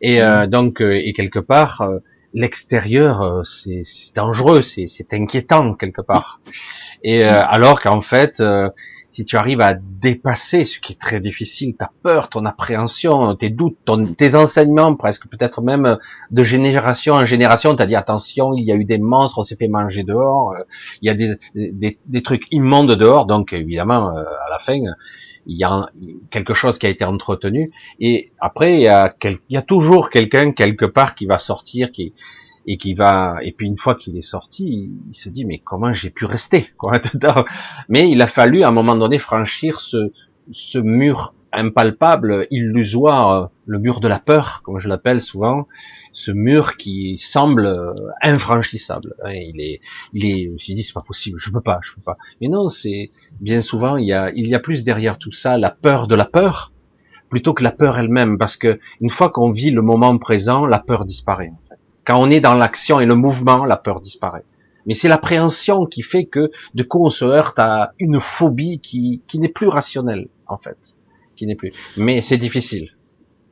Clairement, alors en fait, deux, choses. En effet, euh, quand tu es dans l'instant présent, euh, la peur et la peine disparaissent. Ouais. Alors, il faut savoir que, comme le dit le courant miracle, il y a deux énergies pour le courant miracle, donc euh, l'amour et la peur. La, la peur étant une étant euh, la conséquence d'un manque d'amour ou la peur de le perdre, etc. Alors, le mythe de la caverne, il est intéressant parce qu'il est à la fois intérieur et extérieur. C'est, le mythe euh, de ses propres euh, ombres projetées, de ses propres peurs, de ses propres complexions, traumatismes, etc. C'est aussi une analogie à travers la sortie de corps. le déploiement de la mmh. conscience. Oui, C'est aussi le trépas, quelque mmh. part. C'est aussi l'illumination. Mhm. Euh, tu, peux, tu peux discuter avec quelqu'un, euh, alors je ne parle pas nécessairement de scientifique, mais quelqu'un qui de comment dire de, la sortie de corps, s'il n'a pas vécu, euh, c'est comme d'expliquer un, goût à quelqu'un ou je sais pas, va parler d'une émotion, l'amour ou l'acte d'amour, de faire l'amour ou bien d'émettre des sentiments à un gamin.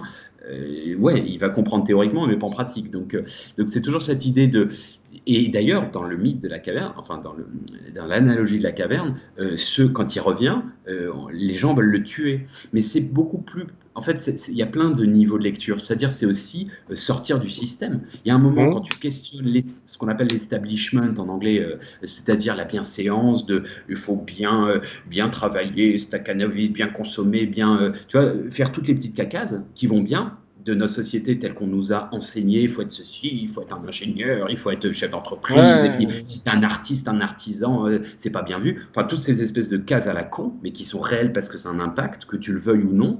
Sinon, tu es un marginal, tu es un dissident, machin.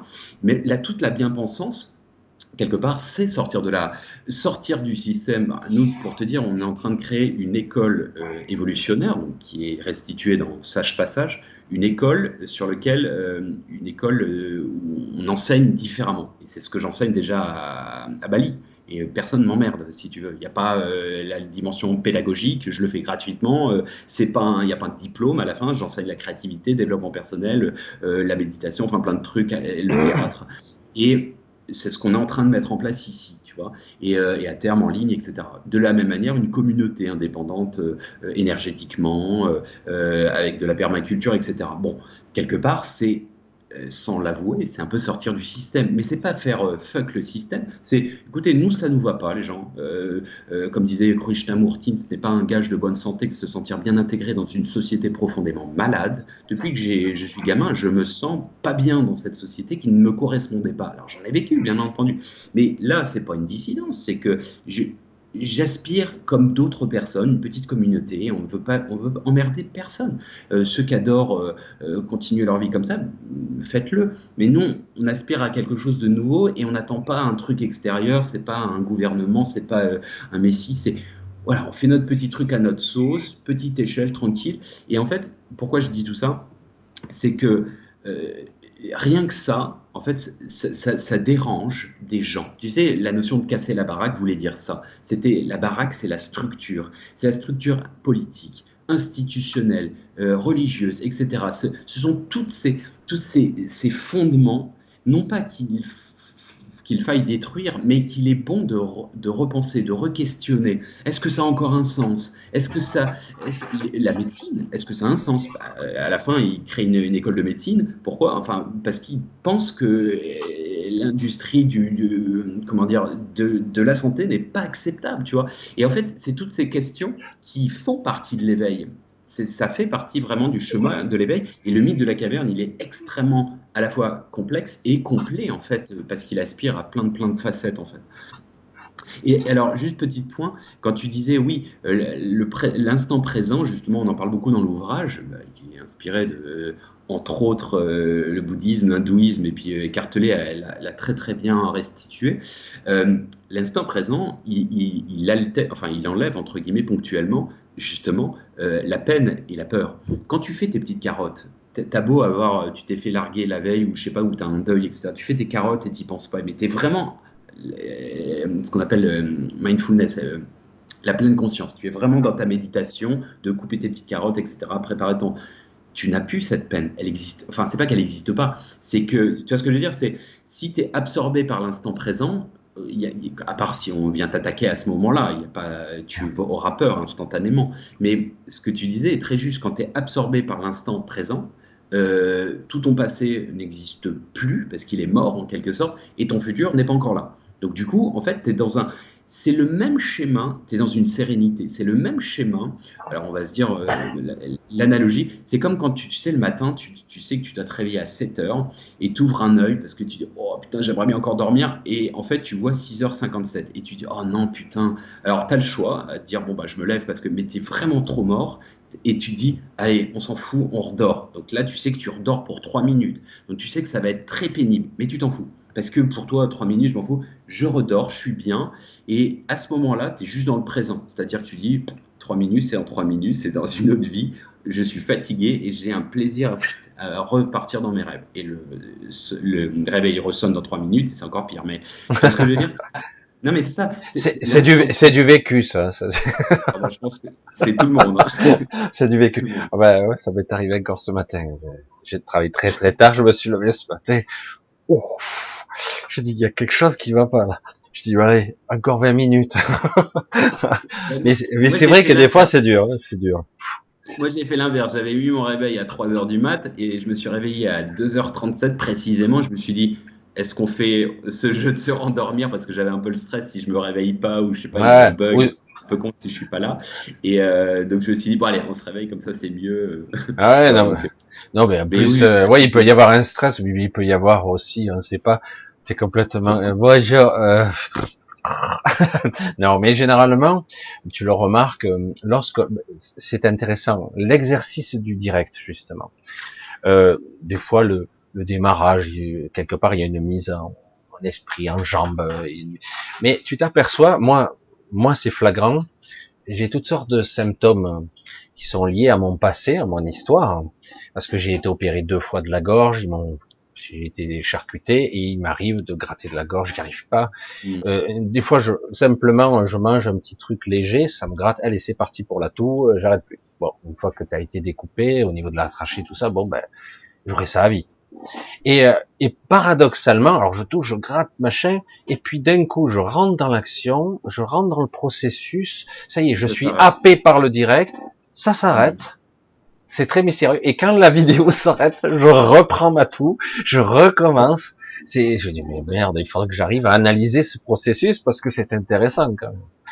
Bah, c'est comme, euh, je sais plus, l'acteur Vincent Lindon, en fait, il a, il a plein de tics comme ça. Ah, ouais, ouais. Dès qu'il joue, ça s'arrête et ils n'arrivent pas trop à expliquer. Je pense que tu as, une focale, probablement. Ouais, c'est ça. Une focalisation. Et donc, euh, voilà. Est-ce que tu as des questions Il y, a des questions, euh, enfin, toi de ta part et du, chat? Moi, encore une fois, je ne le vois pas. Donc, ouais, ouais, ben, le chat, et, il a. On peut reprendre, ben, vu que c'est pas grave. De toute façon, maintenant, on est parti un petit peu. Et puis, de temps en temps, on fera l'aller-retour avec ton livre éventuellement avec, avec cette histoire en fait. C'est à la fois romancé et quelque part c'est aussi quelque part montrer, hein, montrer euh, ce que tu veux exprimer, là où tu veux emmener le lecteur. Hein. C'est-à-dire c'est un, un chemin d'éveil, de spiritualité, de compréhension, de dépassement de soi aussi, de dépassement de cette croyance de la mort, de cette ultime frontière infranchissable, etc. Donc aussi, hein, tu parles de l'allégorie, on parle de l'allégorie de, Platon, mais c'est vrai que c'est aussi ça, hein, c'est ce passage, ce moment-là, il est, c'est redoutable quoi. Et euh, en fait, essayer de démystifier, de, de, de dire oui, euh, ça sera un moment, mais rien de plus, pas plus grave ou pas plus dur que d'autres expériences. Hein. Ouais, et puis je vais te dire, Michel, euh, là je, me livre, et je l'ai dit il n'y a pas très longtemps en fait, euh, en interview, euh, j'ai commencé à écrire pour mon papa. À vrai dire, y a, ça remonte à 2003 pour te dire pourquoi, parce que j'étais angoissé pour lui du fait qu'il ne croyait entre guillemets en rien. Et ça, c'est quelque chose qui me fait peur pour te dire cette espèce de, de, conscience, alors il y en a, ils le vivent très bien, ils s'en foutent, au contraire, ils préfèrent qu'on les fâche pas chier avec une autre vie, etc. Mais cette angoisse de se dire, enfin dans la, dans la perception des gens, et on se force pas, mon père m'avait déjà dit, euh, comment on fait pour croire, tu vois, ça c'est triste. ouais. Et, euh, et donc, du coup, ce truc, on se dit, en fait, c'est rideau euh, euh, noir, c'est noir, et puis euh, en gros, il n'y a même plus de conscience d'on est conscient ou pas, enfin, c'est trop noir, quoi. Et ça, pour moi, c'est tellement angoissant que des gens pensent ça. Et pour te dire, tu sais, on avait discuté, j'ai mis en œuvre, tu vois, le rapport à la mort, j'essaie de le transcender, c'est-à-dire, si j'enseigne dans les, dans les orphelinats, c'est pas sans raison, c'est un traumatisme que j'ai dans l'enfance, de la peur de perdre mes parents. Mmh. Mais euh, c'est pas triste quand je vais les voir les gamins, c'est des expériences de vie. Euh, je suis une personne euh, à, à, la prison de Bali qui est condamnée à mort. C'est une femme, ok? Euh, Pour l'accompagner. Et j'ai enfin pu faire cet exercice dans les hôpitaux de tenir la main de quelqu'un qui va partir. C'est chaud, hein C'est chaud. C'est très chaud. Ouais. Et j'étais pas prêt avant en fait. Et alors je dis pas que c'est quand même, euh, faut y aller, hein, il faut s'accrocher. Ah. Mais c'est tellement, tellement, et aussi de se préparer, en, tu sais, avec ce, ce, cette, on fait comme on peut. Hein. Euh, évidemment, il y, a, il y, a, des larmes, c'est logique, mais d'avoir en fait ce, ce, côté, et c'est lumineux, de transmettre à la personne et confiance. Il y a franchement, il y a un truc derrière, donc tu vas voir. Et on, à tout de suite, quoi, en gros. Ouais. C'est vraiment. Et, forcément, il y a un cheminement. Et, et alors, je vais choquer des gens peut-être, mais c'est pas le but, encore une fois. Je pense que il y a des coachs de vie actuellement dans le futur, il y aura des coachs de mort. Il y a des sages-femmes, il y aura des sages-hommes, entre guillemets, dans le sens pour accoucher, mais pour mourir. Mais pas dans le sens, encore une fois, hein, j'espère qu'on me comprend bien, aider les gens. Alors, ça peut être la famille hein, qui s'opère autour de ça, mais de se dire. Euh, et c'est ce que j'ai. En fait, tout le témoignage, c'est un fils avec son père. Hein, toute l'écriture, alors c'est pour dévulguer, pour essayer de, de, de, d'éveiller les gens, etc. une forme, ce qu'ils prennent ou pas, peu importe, c'est un don du cœur, c'est un échange, c'est pour avoir un retour. Comme ça, moi aussi, j'ouvre mes champs de conscience. Mais l'idée d'ouvrir des champs de conscience à mon père, c'est ça, c'est un, fils qui, essaie juste, euh, au nom du père, d'essayer de, faire en sorte qu'il soit rassuré euh, au-delà de la mort, et, euh, et, parce que, parce que ça m'angoisse à, l'idée que, alors voilà, maintenant il s'est ouvert, hein, je pense qu'il sera plus serein. Et je ne voudrais pas avoir ce sentiment que, voilà, j'ai vraiment cette volonté de transmission. Alors il y en a qui vont me dire, mais de quoi tu te mêles? Non, non, non, non, mais quelque part, euh, tu, tu, as la vision, c'est comme si tu avais une vision de dire, bon, euh, humblement, sans prétention, et de dire, euh, il va te manquer, il te manque quelque chose d'important dans ta vie. Oui. Euh, qui est la, la, dimension de la mort, justement, et de l'après-mort, ou de l'après-vie, hein, qu'importe. C'est vrai que c'est plus optimiste de le dire de l'après-vie, mais c'est vrai que cette ultime frontière, qui n'est pas ultime, en fait, euh, parce que c'est l'éducation.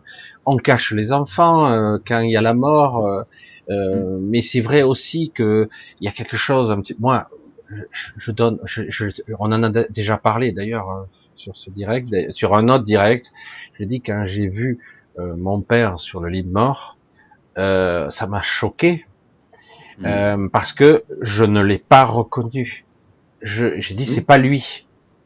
J'ai hmm. dit, j'ai dit, c'est pas mon père. C'est alors il dit oui, on sait, t'as de la peine. Non, non, ce n'est pas mon père. Il est pas là.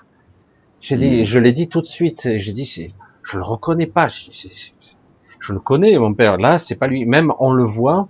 Et j'en avais parlé avec une infirmière. C'était assez intéressant parce qu'ils ont vécu, ben, ont vu beaucoup de morts de façon plus détachée entre guillemets détachée parce qu'ils sont moins impliqués émotionnellement, mais quand même c'est dur Euh, souvent, lorsque quelqu'un décède, alors ça dépend de la mort aussi, hein, de type de mort, ben les, les, expressions du visage, du muscle, des, des traits du visage, tout, ils disparaissent.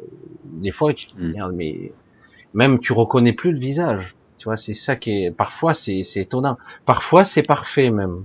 C'est l'inverse, c'est-à-dire que la personne est morte, on dirait qu'elle est vivante. Et il y a l'inverse, il y a les personnes qui sont, quand on le meurt, on les reconnaît plus du tout. Il n'y a plus de traits, on dirait que, comme si c'était très, très pris dans la, dans la glaise, tu sais, et d'un coup, la personne, du coup, le visage, il redevient un masque euh, sans émotion et tu reconnais pas la personne. Moi, j'ai dit, pour moi, c'était une coquille vide. Pour moi, quand j'ai vu, il y a rien. Je dis, il y a rien ici.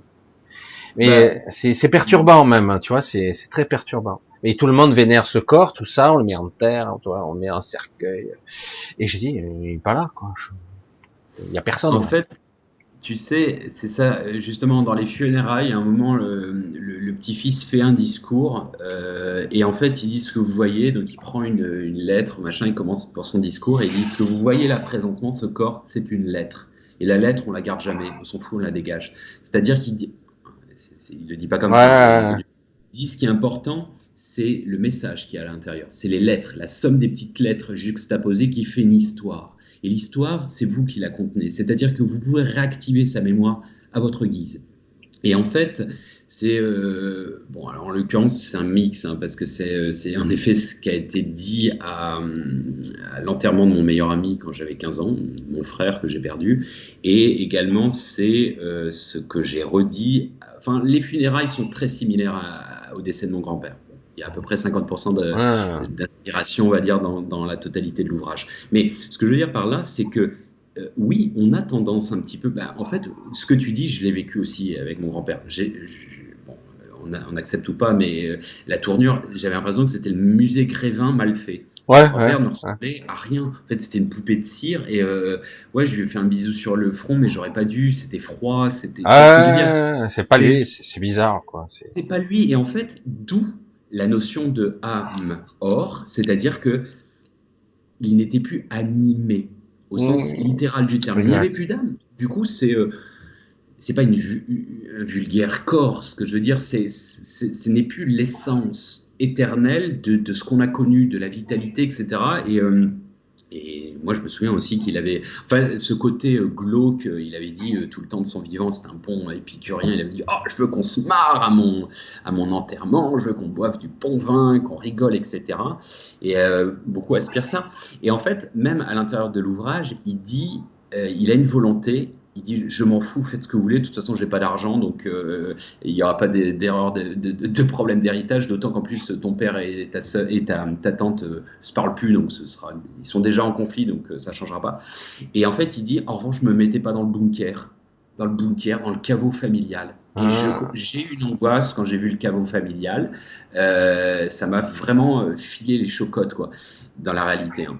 Et en fait, euh, il dit Je m'en fous, je suis pas vraiment regardant que vous brûliez mes cendres, que vous m'enterriez, mais mettez-moi avec mes arbres, mettez-moi avec la nature, mettez-moi les cendres disséminées.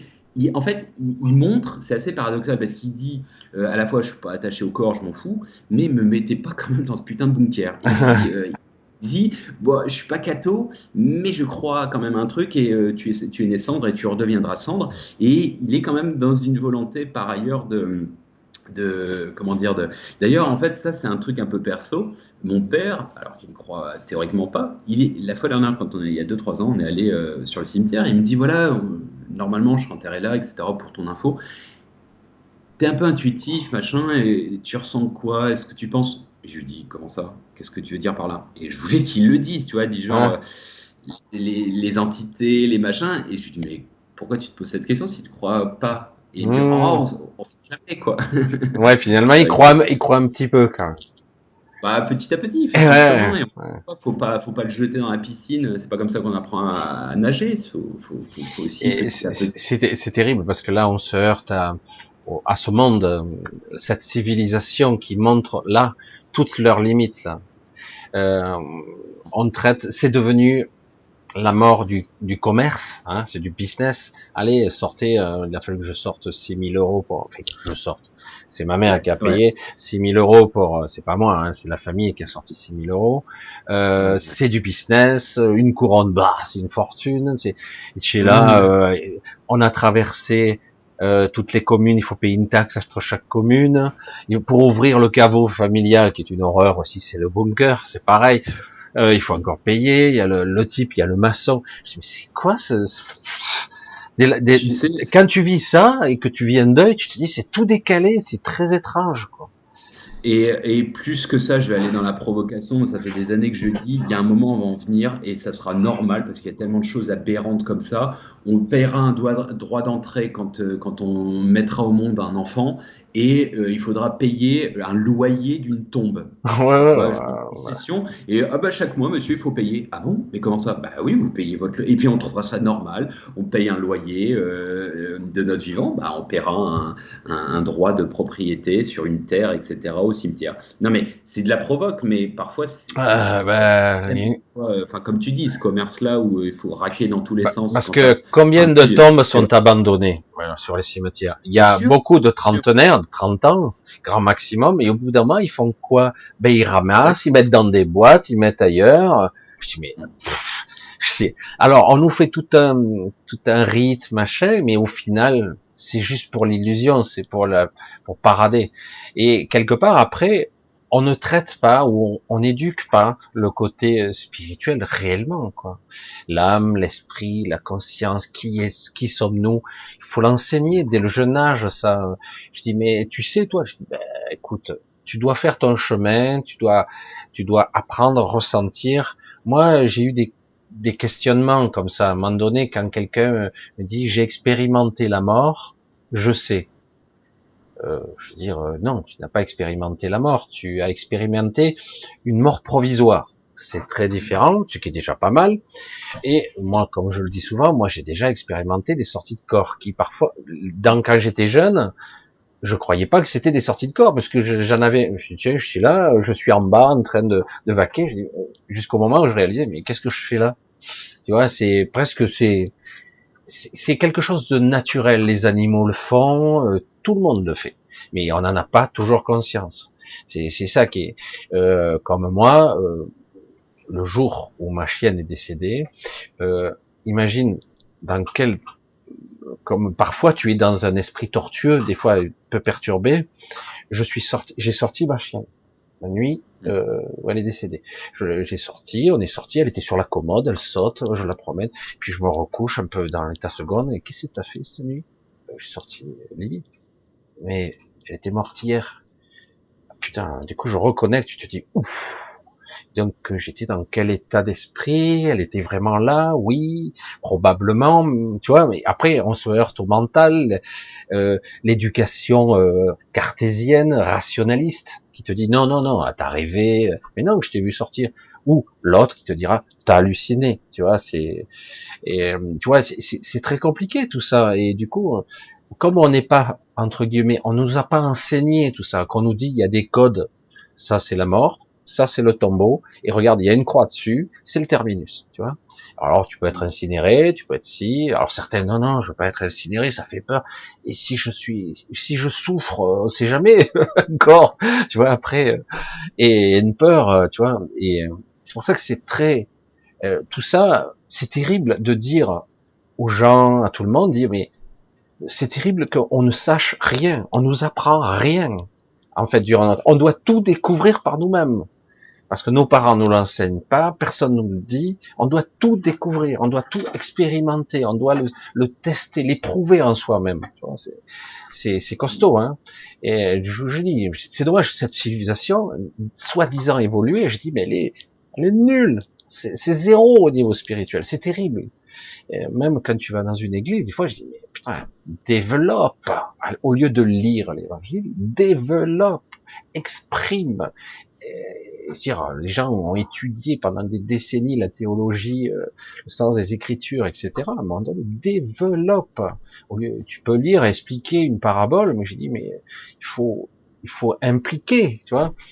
C'est très, ce sont des sujets très complexes auxquels moi souvent je me, je me confronte, je, parce que c'est ma nature, je suis comme ça.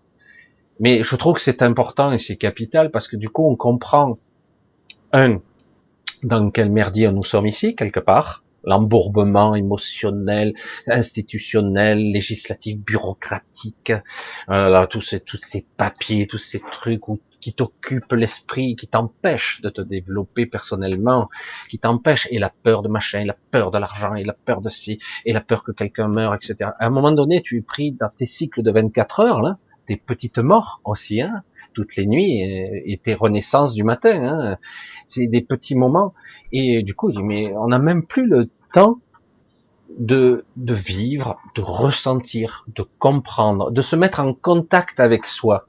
Tu vois c'est terrible. J'ai dit aux gens, je dis mais prenez le temps quoi, parce que parce que vous constaterez un jour que le, soi-disant temps que vous perdez pour vous-même, eh ben en fait, c'était le reste que vous avez perdu du temps. En fait, ce temps, c'est du temps gagné au contraire. Et on s'aperçoit qu'en réalité, on n'a pas passé beaucoup de temps avec soi.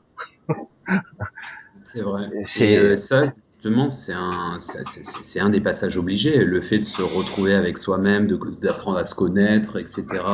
Euh, mais en fait, toute la société, comme tu l'as dit, euh, de, les, on est, on est submergé en un déluge informationnel de, de malades. Ce qui est news, les actualités, les, les, réseaux sociaux, tout ça, c'est un tumulte. Donc, on est, tout le monde dit, la plupart des gens disent je suis submergé, je suis submergé d'informations, euh, que ce soit au travail ou de manière personnelle. Et donc du coup, en effet, dès lors que tu n'as euh, plus le temps, bah, tu n'as plus le temps de te développer personnellement, euh, laisser de place à, toi-même, te connaître. Et, et c'est en ça, tu sais, quand nous, on a des, gens parfois qui sont venus dans le passé dans, les retraites, tu vois, genre euh, des gens euh, soi-disant dans la réussite, 50, 55 ans, machin, tout va bien pour eux, etc.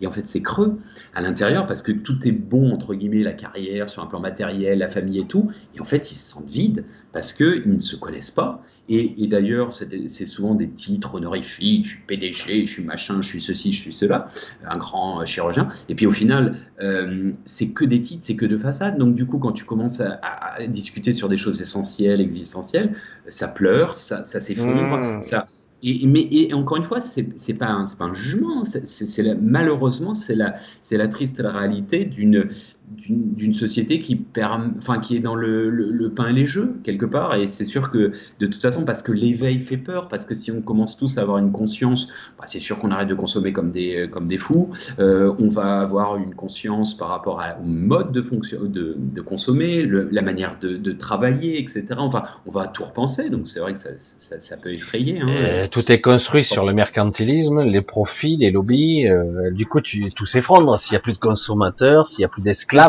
l'esclave. c'est c'est pas seulement des chaînes, hein. l'esclave du plaisir, euh, de, la, de, la, de la consommation, euh, du dernier iPhone, etc.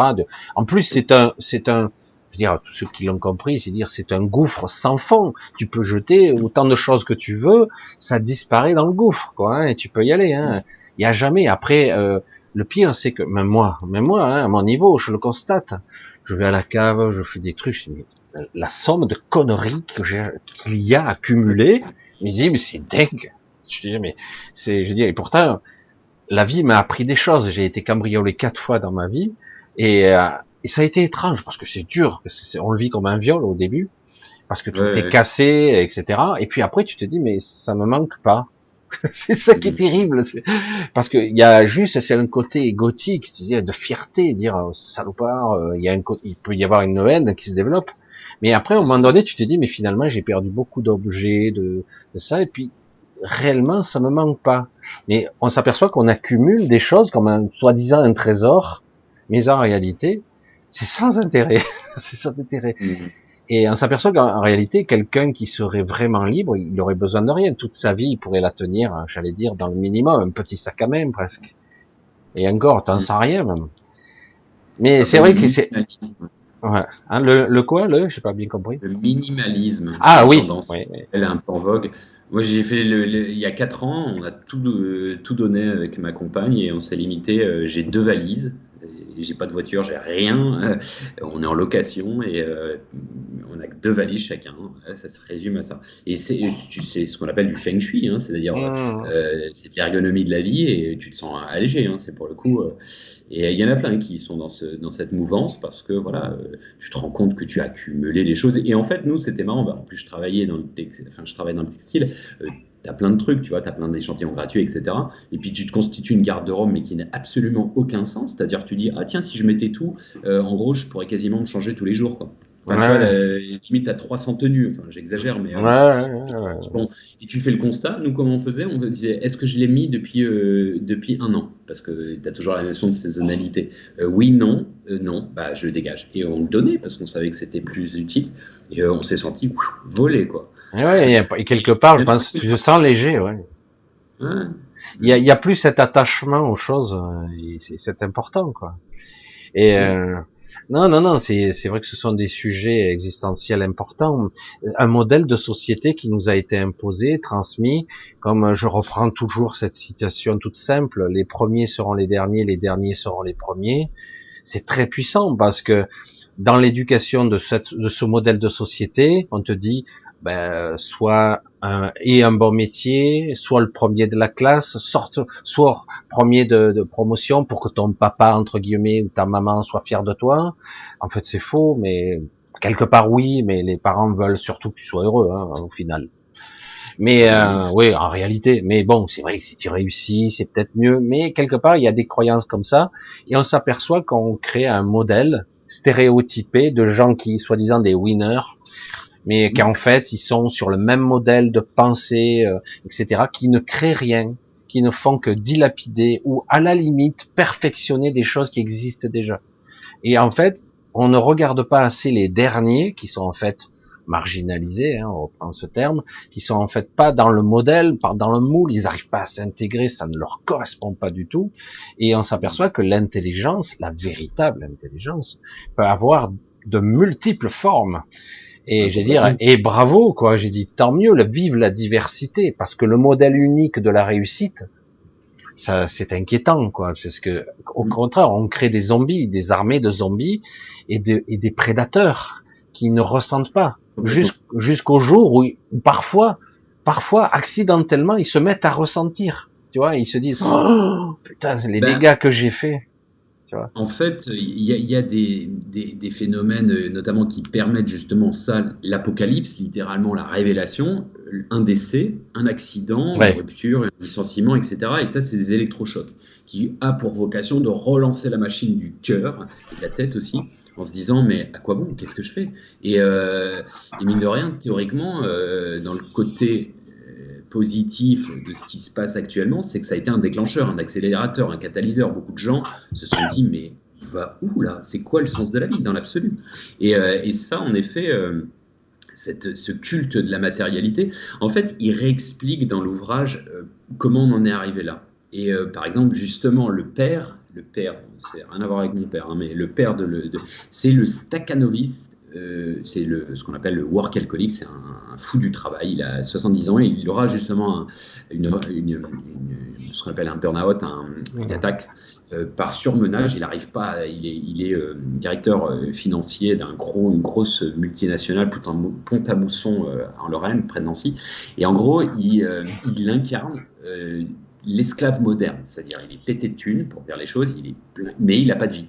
Et d'ailleurs, il y a un moment, euh, il lui met dans la gueule son fils, euh, il lui met un truc, mais genre euh, mitraillette pendant trois minutes, où il lui dit Mais t'es tout seul en fait, t'es tout seul, t'as rien laissé, t'as juste des femmes trophées, en fait t'en as douze parce qu'en en fait elles incarnent tous une petite poupée, une facette de maman, etc. Enfin, enfin etc., etc. Et en fait, et.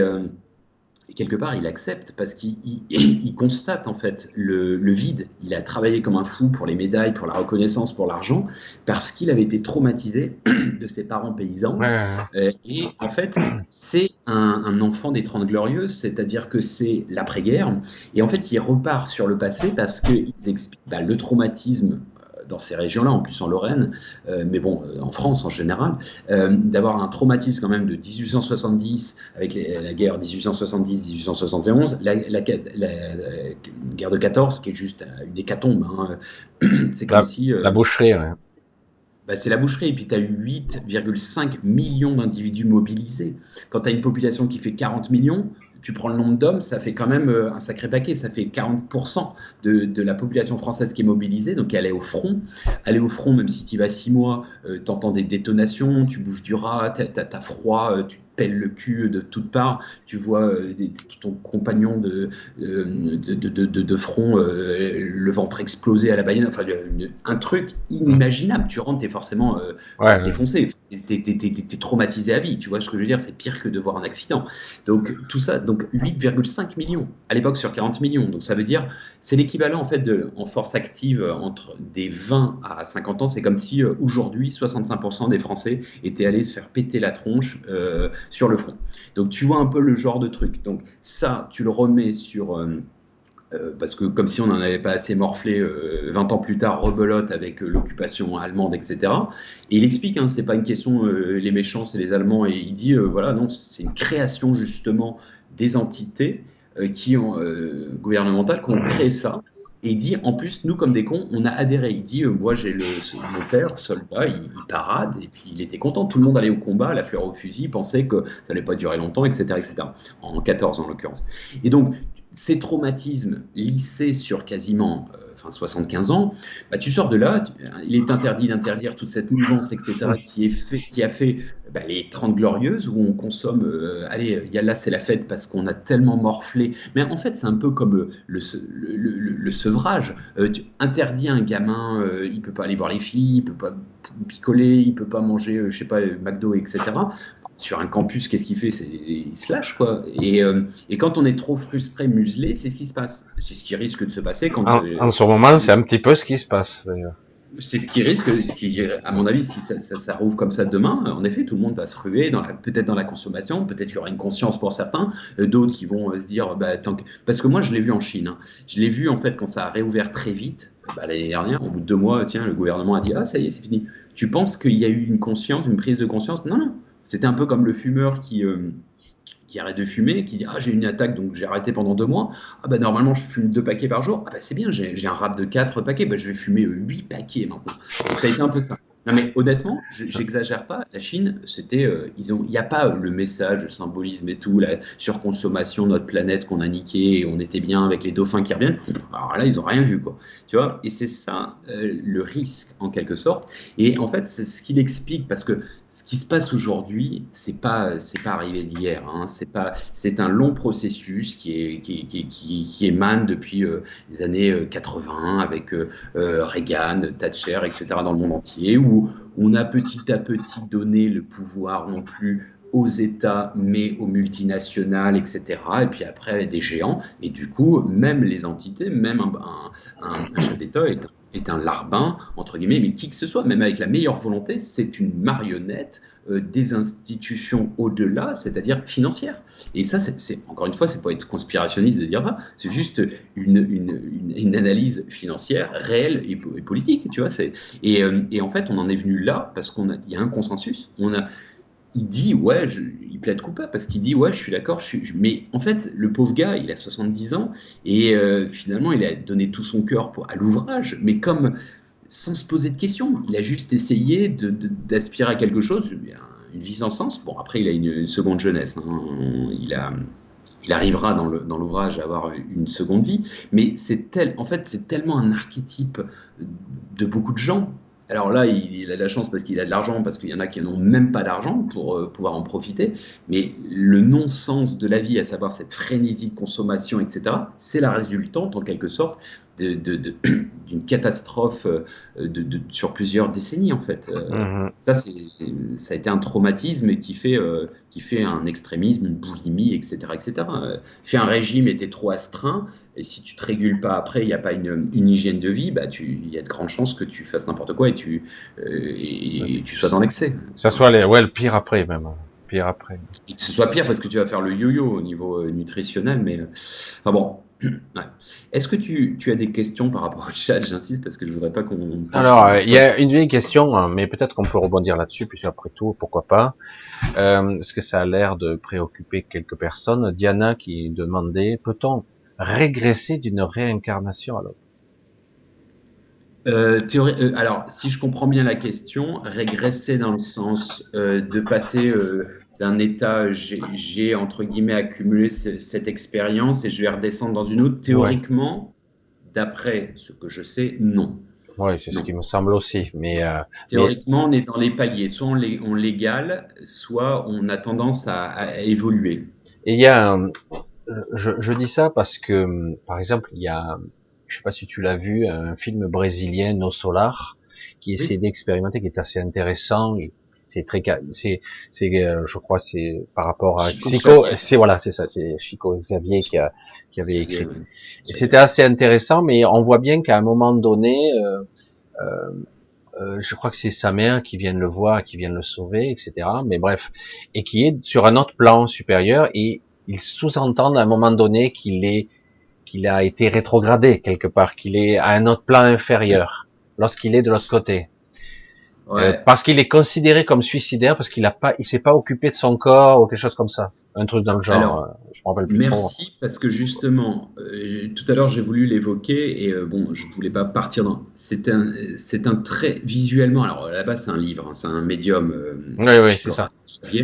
Bref, c'est très bien dépeint euh, cette, ce passage. Qu'est-ce qui se passe concrètement? Il est suicidaire, en effet, et donc il se retrouve, avant d'être dans une forme de paradis, d'état d'esprit lumineux, on va dire une, une conscience, c'est pas un lieu physique, hein, c'est un état d'esprit après coup. Euh, il va passer par un, un, passage négatif, enfin négatif, noir. Le, bas astral, voilà. Parce qu'il est dans sa propre complexion. On parlait tout à l'heure, on y vient, l'enfermement, l'enfer, l'enfermement, mhm. le, le, purgatoire, il n'est que personnel. C'est ce que l'ouvrage explique. Il dit, euh, il y a des gens qui, euh, par exemple, des génocidaires ou des gens euh, qui se rendent compte bah, de, toute la noirceur qu'ils ont laissée dans cette vie. Donc, du coup, ils sont plombés, littéralement plombés dans la densité des remords. Du coup, ils vont se flageller. C'est ce qui se passe. Hein. D'ailleurs, on voit physiquement, il y a plein de gens qui se fouettent, etc. Enfin, lui, il est dans des espèces d'endroits dégueulasses. Enfin, c'est bourré de bas. Enfin, c'est un bas astral. Et lui, en fait, il se reproche parce que son éducation faisait qu'on ne se suicide pas, etc. Mais il y a en fait, il n'y a rien d'extérieur. C'est-à-dire que c'est très difficile à admettre. Hein. Accrochons-nous. Il n'y a pas de jugement extérieur si ce n'est que l'âme qui s'auto-juge, dans un sens de, elle a une maturité suffisante pour s'auto-analyser. Je vais donner un exemple.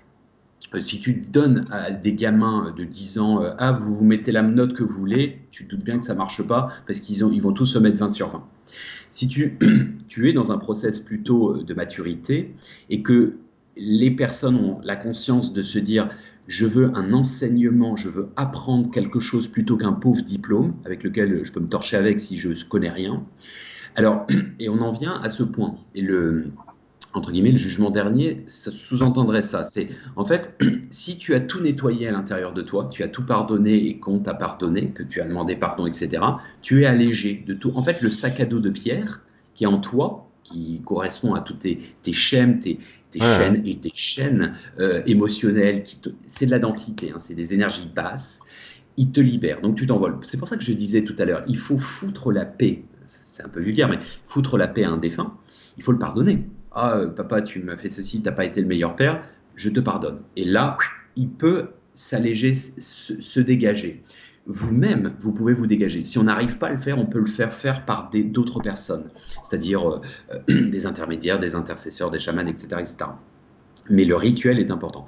Et en fait, il y a un moment, quand il, a décidé, c'est-à-dire qu'il se dit, bon, est-ce que j'ai... Euh, assez payé dans le sens, euh, ok, j'ai été suicidaire, mais ça aurait pu être un truc genre j'ai tué quelqu'un, c'est pas bien, je le sais, ou j'ai volé, c'est pas bien. Je m'auto-punis, je me mets au coin.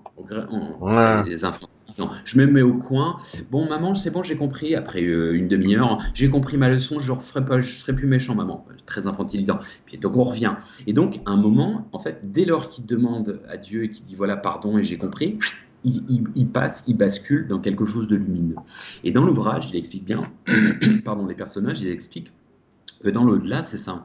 C'est qu'il y a des gens qui s'infligent ce truc de, de, punition en se disant non, non, mais en fait, j'ai vraiment fait de la merde. Donc, du coup, euh, bah, ils font ça pendant un an, deux ans, trois ans, dix ans mais l'espace-temps n'existe plus dans ce niveau de conscience. Donc, mais ça peut durer des, millénaires, et donc ils sont bloqués dans leur truc, ou bien ils passent à autre chose. Pardon. Et mais ça, c'est super important. Et il est très visuel, ce film là-dessus. oui, il y, a quelque chose d'assez prenant. à un moment donné, lorsqu'il il, il, a la permission, entre guillemets, ou l'autorisation de descendre et qu'il voit que sa femme a refait sa vie, il a d'un coup une sorte de rancœur, de jalousie, il repart un instant dans les ténèbres, en Noël, dans le bas estrel, parce que d'un coup, c'est ses sentiments, et puis à un moment donné, il relâche ça, il dit c'est bon, j'ai passé le truc, mais pendant un moment, il y a comme de la jalousie, du style, ah ben, elle m'aime pas, elle a refait sa vie, tu sais, des sentiments humains. Puis après, il revient, et finalement, c'est lui qui sauve euh, le nouvel homme de sa femme, quelque part. Ben, En fait, si tu veux, pardon, pardon, fini. Oui, non, non, c'est ça, c'est bon, j'ai dit. Ben, en fait, c'est très métaphorique parce que c'est exactement ce niveau de vibration basse. Justement, dans, l'ouvrage, euh, il est accueilli, ce personnage, le, vieux, l'ancien, 99 euh, ans quand même, par à la fois sa femme et sa compagne. Il s'est remis avec quelqu'un entre temps. Et elles sont main dans la main, lumineuses, avec l'âge qui leur convient le mieux, c'est-à-dire euh, une c'est 40 ans, l'autre c'est 30 ans. Son père est là, lumineux, il lui apparaît dans un premier temps la gueule cassée telle qu'il connaissait, et ensuite il lui apparaît tel que harmonieusement, c'est-à-dire il a beau, euh, beau uniforme de 18 ans avant la guerre. Et en fait, ils, ont, en fait ils, euh, ils sont à la fois là et pas là. C'est très difficile à comprendre, c'est qu'en fait c'est une énergie. C'est une énergie. Donc, il les rencontre et en fait, il y a plus de, ils sont dans un amour inconditionnel, donc il n'y a plus la jalousie. C'est-à-dire quand il voit justement symboliquement euh, la femme euh, et, l'amante, entre guillemets, il a refait sa vie, et elles sont complètement en paix parce que parce que elles ont tout, bonnement compris qu'il a refait sa vie après et que c'est pas mal en soi et que et en fait il y a aussi un, cheminement où le défunt après une vocation à aider aussi quand on est subtilement attentif euh, et c'est ça, en fait, ce que je voulais aussi dire à travers cet ouvrage, c'est qu'à un moment, le, personnage va entendre des voix et il va établir un process euh, de channeling, de, chamanisme, etc., etc., plus poussé parce qu'il va être enseigné. Euh, et, en fait, il va ressentir son grand-père au quotidien, il sera dans ses pas pendant les deux ans de deuil. Et en fait, comme disait Victor Hugo, c'est une triste chose de considérer que la nature parle et que le genre humain reste sourd. C'est vrai pour la nature, la synchronicité, la nature qui nous parle, le poumon cosmique de la vie. Un. Et deux, euh, le, monde invisible nous parle. Euh, je ne sais plus quel film, Interstellar, euh, l'évoque quelque part avec ces mondes parallèles. Alors, on peut aller plus loin dans cette histoire. Parce que, alors, peut-être restons dans un premier temps, parce que c'est relativement complexe, dans cette notion de. De, de multidimensionnel. ah oui, d'accord. Ouais quand il, quand il trépasse, donc il est à la fois, donc euh, il voit la scène, donc il est au-dessus, il voit, il voit son, son petit-fils qui pleure, les pompiers arrivent, machin, etc. Donc il est là, et en parallèle, il est accueilli par euh, ces personnages qui ont été proches, ses proches, lumineux. Et ensuite, pendant trois jours, il est conduit dans une espèce de sas, euh, un, ton, un temps sans espace-temps. C'était un peu comme dans Matrix, une chambre sans chambre, blanche. Et là, on lui montre son, le grand film de sa vie et il repasse tout.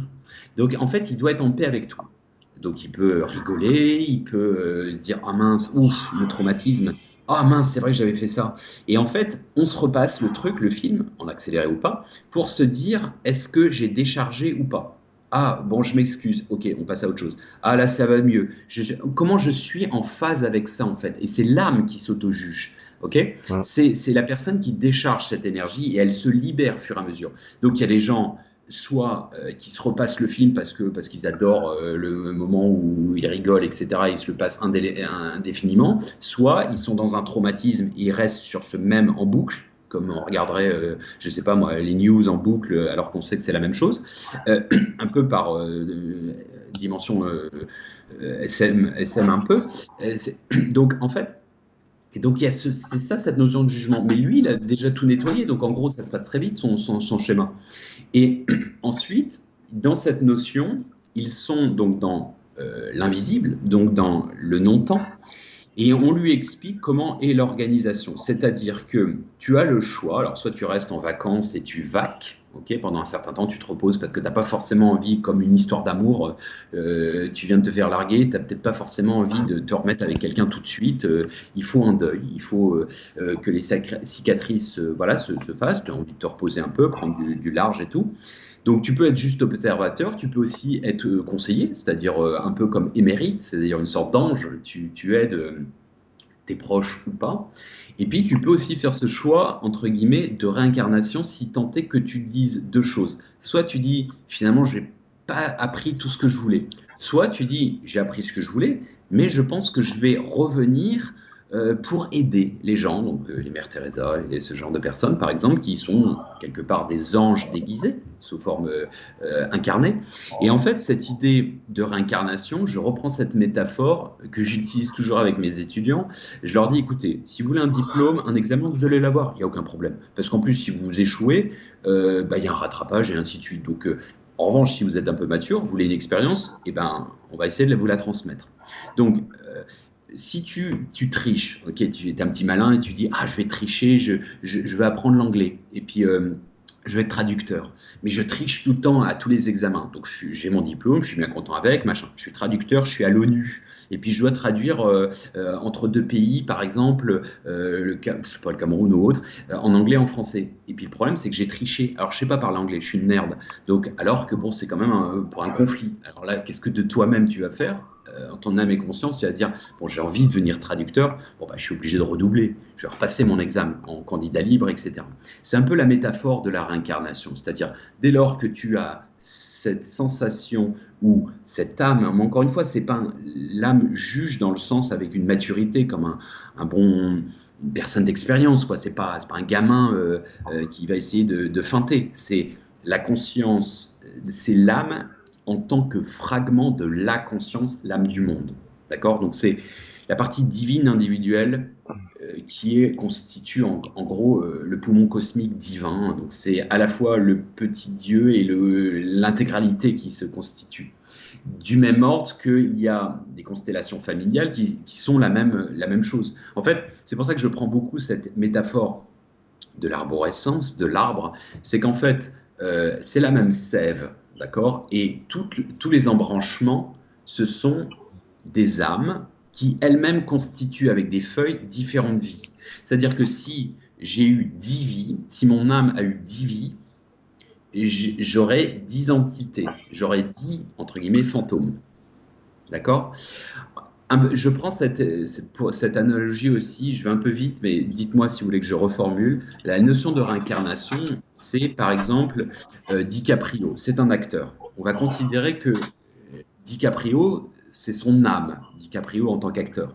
Ensuite, euh, il est acteur, donc ça, ce serait une incarnation. Il a joué dans euh, The Revenant, il a joué dans La Plage, il a joué dans Wolf of Wall Street, il a joué dans quoi? Dans Titanic, etc tous ces films, c'est un personnage, c'est une incarnation. D'accord?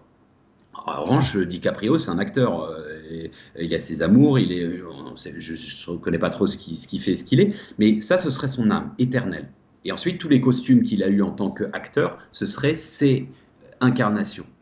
Alors, si on, on complexifie un petit peu l'histoire, c'est qu'il y a des superpositions. C'est-à-dire qu'en fait, euh, l'histoire du temps n'est pas linéaire. Ça, c'est Einstein qui l'a dit. Euh, le passé, le présent, le futur n'est qu'une illusion, bien que, euh, bien que, euh, je sais plus, il dit un mot à la fin pour dire, bien que, enfin, je sais plus le terme. Bien que, tout est, bien que tout est lié, quoi, quelque part. Bah, en fait, il dit non, bien que persistante, c'est ça. Ah, euh, c'est une illusion bien que persistante. Ok, on a l'impression, parce qu'on va me dire, mais attends, Aurélien, t'es complètement barré ou quoi Depuis le début, il y a un début, il y a, il y a une fin. Euh, oui, sauf que peut-être que je suis en train de redire la même chose et que cette expérience, très fort probablement, qu'on l'a non seulement là et qu'on va la refaire ad vitam aeternam. Ok, cette scène est la preuve. Des gens sont en train de réactiver. Ah. D'accord? Ils nous regardent dans le futur et il y a une espèce de différence entre le passé et le présent. À un moment, justement, euh, il, va aux toilettes, il est dans l'avion et il dit, il repense à ce que justement le chaman lui avait expliqué sur ce parallèle de DiCaprio, et il voit un mec qui regarde Titanic et un autre qui le regarde en différé. Il dit, et un autre sur, un autre film de DiCaprio. Il dit Putain, DiCaprio, il est, euh, sollicité ce soir. Hein. J'espère qu'on va pas le réveiller. Parce que l'acteur, il n'est pas actionné, il n'est pas, euh, pas crédité, il n'est pas suscité. Et le grand-père lui dit Figure-toi que DiCaprio, il est en effet ravivé, sa mémoire en tant que personnage. Et par ailleurs, tu es aussi DiCaprio. Alors là, j'ai perdu tout le monde parce que c'est très compliqué à comprendre. C'est ce qu'on appelle en fait la transincarnation. En fait, euh, tout continue à vibrer. C'est-à-dire qu'à un moment, il explique que c'est comme des étages. On va imaginer des étages d'une grande bâtisse. Le 21e étage, c'est le 21e siècle, c'est maintenant. En dessous, l'étage en dessous, c'est le siècle dernier, et ainsi de suite. Le 15e étage, c'est 15e, 16e étage, c'est l'Inquisition. L'Inquisition continue actuellement, présentement, dans son ici et maintenant. Ils sont encore en train de brûler des gens sur le bûcher. D'accord? Donc ce qui se passe là-bas existe encore. Ce qui se passe ici existe, évidemment, et ce qui se passe dans le futur existe déjà. C'est notamment tout ce qu'on appelle la, la rétro-causalité, ce qui est absolument inconcevable pour le commun des mortels, j'en suis conscient, mais le futur existe déjà, je dirais même les futurs, les au pluriel, futurs existent déjà. Et les passés existent déjà. Et il y a une résonance, c'est-à-dire une réverbération entre chacun. C'est-à-dire, c'est pour ça que la notion de karma n'est pas vraiment bien entendue, en Occident j'entends. Le karma, quelque part, il se définirait plutôt comme c'est ce que tu fais présentement qui rachètera éventuellement ton passé. C'est-à-dire, je me comporte bien, je sais pas, entre, pour la communauté, euh, j'en sais rien, euh, juive ou musulmane, parce que j'ai fait des génocides avant. Ok? Je présentement nettoie mon passé, qui permet d'être plus en paix aujourd'hui, nettoie le passé et m'assure un futur plus harmonieux. Donc en fait, ça, ça a un effet de, euh, de résonance et de ricochet, sachant que tout est préservé parce que à chaque événement, chaque seconde, je veux pas aller trop loin, hein, je vais perdre des gens, je sais, chaque seconde, parce que dès qu'il y a seconde, il y a une première, et la première, c'est la contingence. Une seconde, c'est comme un point, c'est un pixel de réalité. Nous sommes criblés de pixels de réalité, mais chaque, il a également un aura, c'est-à-dire une sphère autour, une sphère de probabilité quantique que l'on ne peut pas voir. Parce que si tu vois tout au même moment, je vais te donner un exemple. La notion de linéarité du temps en accéléré et ensuite d'avoir plusieurs lignes de temps, ça serait absolument et à la fois absurde et incompréhensible, invivable. Regarde, on, met cette émotion où tu prends un film, allez, Titanic à nouveau. Tu le mets en accéléré, il fait deux heures. Tu le mets en accéléré x2 sur YouTube, il fait une heure, ça se regarde. Tu le réaccélères en quatre, euh, ça fait une demi-heure. Il parle vite. Hein. Euh, tu le réaccélères encore plus simple et tu le compactes, compactes jusqu'à une seconde. Pouf, bah, tu comprends rien. Donc pourquoi? Parce que le temps ne s'est pas déployé comme un tapis dans l'espace-temps. L'espace et le temps ne sont qu'un bloc et la consciente en est une résultante. La consciente, c'est un filtre en fait, qui déploie. Parce que sinon, tu as un déluge. C'est comme si tu avais un, barrage et tu tapes toute la flotte, bah, et tu es submergé et donc du coup, tu es noyé. Tandis que si tu fais un long filet de temps eh ben, tu vois les images, les 24 images par seconde, euh, se fragmenter. ok? Et eh ben, c'est le même principe. Sauf que si on complexifie un petit peu, donc dans ce, lit, dans ce film, si tu le vois en boum, comme ça, bah, tu comprends rien. Parce que la conscience n'a pas filtré 1 plus 1, le bisou, machin, l'intrigue et tout le déroulement. Et par ailleurs, tu aurais un boom de Titanic où le mec a loupé son, bateau, donc c'est-à-dire un scénario 1, 2, 3 et tous les scénarios c'est-à-dire il n'y a pas de bisous, il s'aime pas, il a rencontré quelqu'un d'autre, machin, etc. Déjà, plus euh, le fait que DiCaprio est sur d'autres euh, espaces-temps, c'est-à-dire qu'il est à la fois aussi dans la plage, dans euh, d'autres films. Et là, si vous me suivez encore, c'est qu'il y a un problème. non, je déconne. Non, en fait, si on comprend ça, ça veut dire qu'on n'est plus en quelque sorte humain parce qu'on a perdu notre conscience. Et ça, on peut le conscientiser. On peut pas le conscientiser. On peut l'appréhender de loin, euh, telle la bulle de savon. Mais si on se dit ah j'ai compris, boum, on a appuyé sur la bulle de savon, elle disparaît. Ça, on peut le ressentir. Éventuellement de loin avec la méditation et vraiment encore plus de loin en sortie de corps, expérience mystique. C'est ce que j'ai décrit en fait dans le sage passage au départ. Euh, ce qui dépeint, c'est ce que j'ai vécu hein. euh, il y a 20 ans. C'est ce que j'ai vécu, cette espèce de, superposition où j'étais dans une espèce de vision à 360 degrés. Et les gens qui ont vécu cette expérience euh, peuvent probablement faire des parallèles. En gros, c'est comme si j'avais, j'étais à la géode, sauf que c'était plein de petites ramifications d'un espace-temps, un autre, et en fait tout prenait sens et tout s'activait au même moment. Donc je voyais tous mes petits mois, je voyais aussi mes vies antérieures, je voyais euh, des choses, les Sumériens, me réenseigner, en fait, boum, en tant qu'impact. Et en fait, plus un amour inconditionnel, mais c'est invivable. C'est invivable, littéralement. D'ailleurs, c'est en ça où l'absolu, ce serait ça. Mais c'est comme si tu dis, voilà, je prends un verre et euh, bah, j'ai un peu soif. Ok, bah, tu peux verser un peu de flotte et là, on déverse tout l'océan là-dedans. Ok? Donc, c'est pour ça que les extases mystiques vous font pleurer parce que vous êtes submergé. Vous ne pouvez pas contenir euh, le divin, l'absolu, etc. C'est impossible. Et sinon, littéralement, on pèterait un câble. On, serait, euh, on serait, comment dire, électrocuté. Et en fait, c'est cette idée que la conscience, alors ça c'est très important, le mot exister euh, étymologiquement signifie fragmenter, euh, diviser. Et en fait, c'est toute la raison d'être de, la dualité, si on, parce que en fait, dans l'idée, c'est que euh, le divin, le grand tout, est à la fois la peinture, le peintre et les personnages. Nous sommes les personnages, mais il est aussi les personnages. Mais comment il fait pour se voir? S'il est la gueule dans, le, dans la peinture et en même temps il peint. Donc il est bien obligé, on est, nous en tant qu'incarnés, obligés de s'extraire du grand tout, de l'absolu, pour s'incarner, faire l'expérience de la dualité, de la désunion pour retrouver l'unité intérieure. là, j'ai essayé de synthétiser un concept qui mériterait qu'on en discute pendant 5 heures, et dans le livre, on, prend le temps, hein, avec d'autres analogies. Mais est-ce que ça, te parle? Est-ce que ça oui, oui, oui, un petit retour. Oui, oui, moi je, je comprends tout à fait ce concept. Euh, c'est vrai que c'est assez compliqué, mais c'est vrai que je comprends ce concept sans problème. Est-ce que tu veux passer à une autre question, éventuellement? Ou, développer autre chose. Non, non, vas-y, des questions, parce que là, j'ai fait un, global. Les gens qui sont intéressés veulent euh, en savoir plus. Bah, Puis rien ne n'empêche, en plus, il y aura le replay, ils peuvent euh, développer, etc. Pour comprendre un petit peu le soi, la fragmentation de soi, le, le sur-soi ou le, soi supérieur, qu'importe le terme.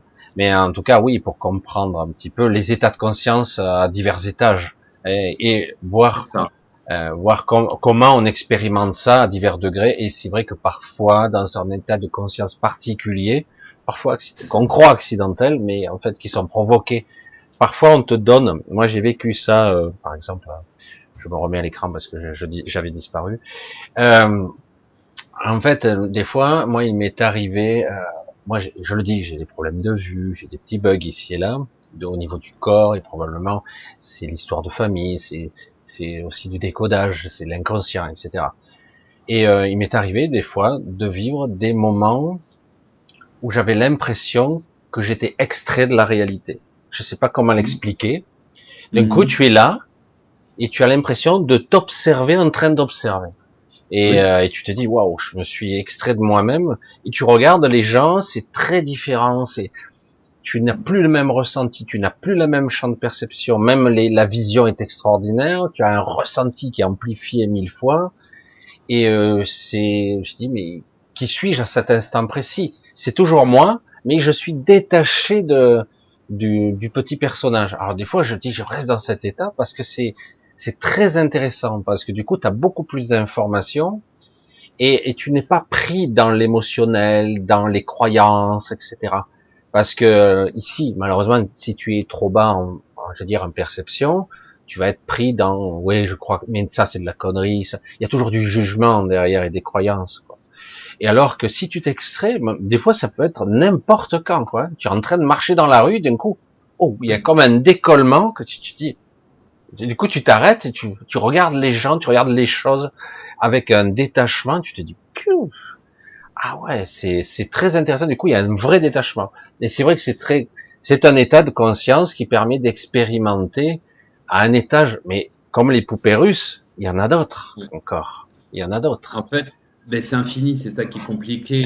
si on veut vraiment perdre tout le monde dans l'histoire, même avec ce, moment où il lui dit t'es aussi euh, DiCaprio, c'est qu'en fait il explique ce pixel, euh, c'est le boson d'X, et en gros, en fait, c'est la particule de Dieu qui est partout, à travers tout, en tout, partout, omnisciente, omniprésente, etc. Et ça, en gros, euh, c'est absolument inconcevable. C'est inconcevable. C'est en gros, tout existe déjà, a toujours existé avec toutes les contingences possibles ou est en devenir. Et nous sommes invités un peu comme si tu étais plus à la carte. Euh, qu'est-ce que je veux regarder aujourd'hui euh, sur mon euh, Netflix, par exemple? Ah ben, je vais me le refaire, lui, ce film, etc. À part que tu le vis, le film, là, tu le vis, quoi. Ouais, sauf que tu as, des lunettes 3D qui te donnent l'illusion que tu es dedans. Alors là, je suis Aurélien, je parle avec ce, scénario. je serai Michel peut-être dans une heure, ou peut-être que je viens de switcher entre le début de l'émission et puis que je suis, un, je, je suis en train de me... Et là, quand on commence à réfléchir comme ça, parce que ça, c'est un mysticisme que j'ai rencontré, en, que j'avais quand j'étais gamin, et, euh, et en gros que j'ai retrouvé en Inde. C'est un mysticisme assez particulier et qui, en gros, on serait invité à tous faire toutes les vies de chacun. Mmh. Et on les fait au même moment, mais si, en fait, regarde, si tu regardes, est-ce que tu es capable avec deux yeux de regarder Titanic et Inception au même moment? Bah, Tu vas rien comprendre. Et Soit on regarde rien, soit on en regarde un. Voilà. C'est ça, es obligé de, tu ne peux pas te, il y a des gens qui sont un petit peu, et surtout Inception, font un petit peu s'accrocher deux secondes parce que c'est un peu, un peu poussé. Donc on ne peut pas faire deux choses en même temps. Et la conscience, heureusement, elle est cantonnée à une incarnation. Mais en, fait, tu sais ce que tu disais, le détachement, je pense que beaucoup de gens le vivent. Euh, j'appelle ça une sorte de clin d'œil divin. C'est quand en fait tu es tu élargis ton, champ de conscience et que tu n'es plus. J'adore l'illustration d'Alex Gray. J'invite les gens à regarder sur Internet. C'est un artiste fabuleux américain. Et euh, il, a, il, a, des concepts abstraits qu'il arrive à mettre dans la matière. Un œil de la conscience, c'est ta conscience. Et puis en fait, il fait euh, une espèce de, de ramification de plein de petits yeux. Et en gros, c'est quand tu t'élargis comme ça, c'est comme si tu avais un accès à plusieurs petits yeux. Et l'œil d'Horus, l'œil de la conscience globale, c'est ça en fait. Alors, euh, pour aller dans ton sens aussi, un, sentiment que j'avais à travers la méditation et qui est très perturbant, j'ai parfois des remembrances, des, résurgences de, souvenirs. Et par exemple, je te dis n'importe quoi, j'ai pas pensé à un truc euh, depuis euh, allez, les Jeux Olympiques de 92 à Barcelone. Ok.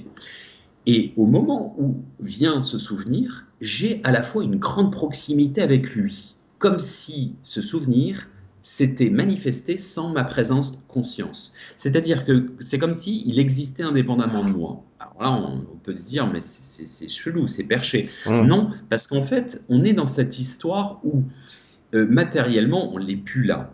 ça n'est plus là. Mais tout est d'énergie. Donc c'est un petit peu comme si tu jetais une, une, pierre dans un, dans un lac et tu avais les, les ondes. Ce qu'on appelle le fond diffus cosmologique, en, dans la, en, science, en science, en physique, en gros, c'est par exemple de voir les images retranscrites du Big Bang. Alors, on ne va pas jusque là, hein, jusqu'à présent, mais on peut aller très loin dans le passé. Alors, euh, moi, il faut m'expliquer quand même si je suis rationnel et qu'on m'a expliqué la, frise du temps quand j'étais gamin, il y a les dinosaures, machin, comment on peut retourner à l'époque, euh, je sais pas, 3 milliards euh, d'années par exemple Comment c'est possible? Si c'est passé, c'est passé. Non, parce que c'est justement, ces ondes qui ne sont plus visibles à l'œil nu, on peut les encoder et les retranscrire avec justement, on voit comment la chaleur de l'époque, etc., etc. Et ça, c'est intéressant. Ça veut dire que euh, ce qu'on est en train de se dire là, au-delà de l'enregistrement, est éternel. Tout est éternel. Et en fait, dès lors, d'où le titre, tu peux accéder à une forme d'éternité quand tu es complètement investi dans ton présent, parce que le présent, il est present, ça veut dire il est envoyé au préalable. Alors là, on rentre dans une métaphore euh, un peu compliquée. Il était déjà là de manière contingente, et en fait, tout existe déjà. Alors, on va me dire, ouais, mais ça veut dire que c'est prédéterminé. Euh, oui, non, mais si tout est déjà là avec toutes les contingences, bah, c'est à la carte. Ça veut dire que euh, l'équipe de football va à la fois le, enfin, va à la fois gagner et perdre. Sauf mmh. que nous, on ne verra qu'un, on va aller juste dans, bah, comme dans un labyrinthe. C'est binaire, hein, un labyrinthe, c'est gauche-droite. Donc, mais tu ne fais qu'un chemin. Tu, si ta conscience était euh, sur tous les chemins au même moment, bah, tu comprendrais plus rien. C'est comme aux échecs, tu peux pas jouer à plusieurs trucs. Mais c'est ça qui est à la fois fascinant, et c'est notamment pour ça qu'Einstein disait euh, quelque chose comme tout était. Euh, euh, enfin, en gros, il disait que la matière n'existait pas, tout était énergie, et il disait faites correspondre la fréquence de la réalité que vous voulez, et vous ne pouvez pas ne pas l'obtenir, ce n'est pas de la philosophie, c'est de la science. Faites correspondre la fréquence de la réalité que vous voulez, et vous ne pouvez pas ne pas l'obtenir, sous-entendu, vous allez la en gros, je vibre, euh, je sais pas, nouveau paradigme. Je me dis, je suis convaincu, machin, et puis d'autres personnes dans mon entourage, on est convaincu que ça va bien se passer. On va, euh, fin du confinement, que les gens ont une conscience qui se développe, l'écologie, on va résoudre les problèmes, et puis euh, tout va bien se passer. On est super positif. Et ben ça, ça se passe. On est tous sceptiques et c'est la merde, ça part en chaos, c'est la, jungle urbaine. Ben ça, ça existe ainsi. Sauf que, en tant que petit Aurélien, je suis petit moins, ma conscience, moi je suis super positif, je vais là, ok? Mais je suis réanimé, si toi tu es négatif et que tu crois que ça va être le bordel et que c'est le chaos, ça c'est très binaire, euh, je suis aussi en tant que petit moi avec toi qui dit ah bah t'avais raison Michel, j'étais vraiment un con, euh, j'étais trop optimiste et t'avais raison, euh, c'est parti en couille, tu vois? Mais je m'en fous parce que le petit moi, mon petit moi, n'a pas ma présente conscience. C'est là le libre arbitre. Alors, je ne sais pas si c'est clair pour les gens. Ah, il n'est pas, pas, au même niveau, le libre arbitre. il n'est pas au même niveau, c'est une sorte de chevauchement. Mais ici, c'est vrai qu'on l'a pas. C'est clair qu'on l'a pas ici. C'est une superposition à la fois potentielle et réelle. C'est-à-dire qu'il y a un, enchevêtrement, une, intrication.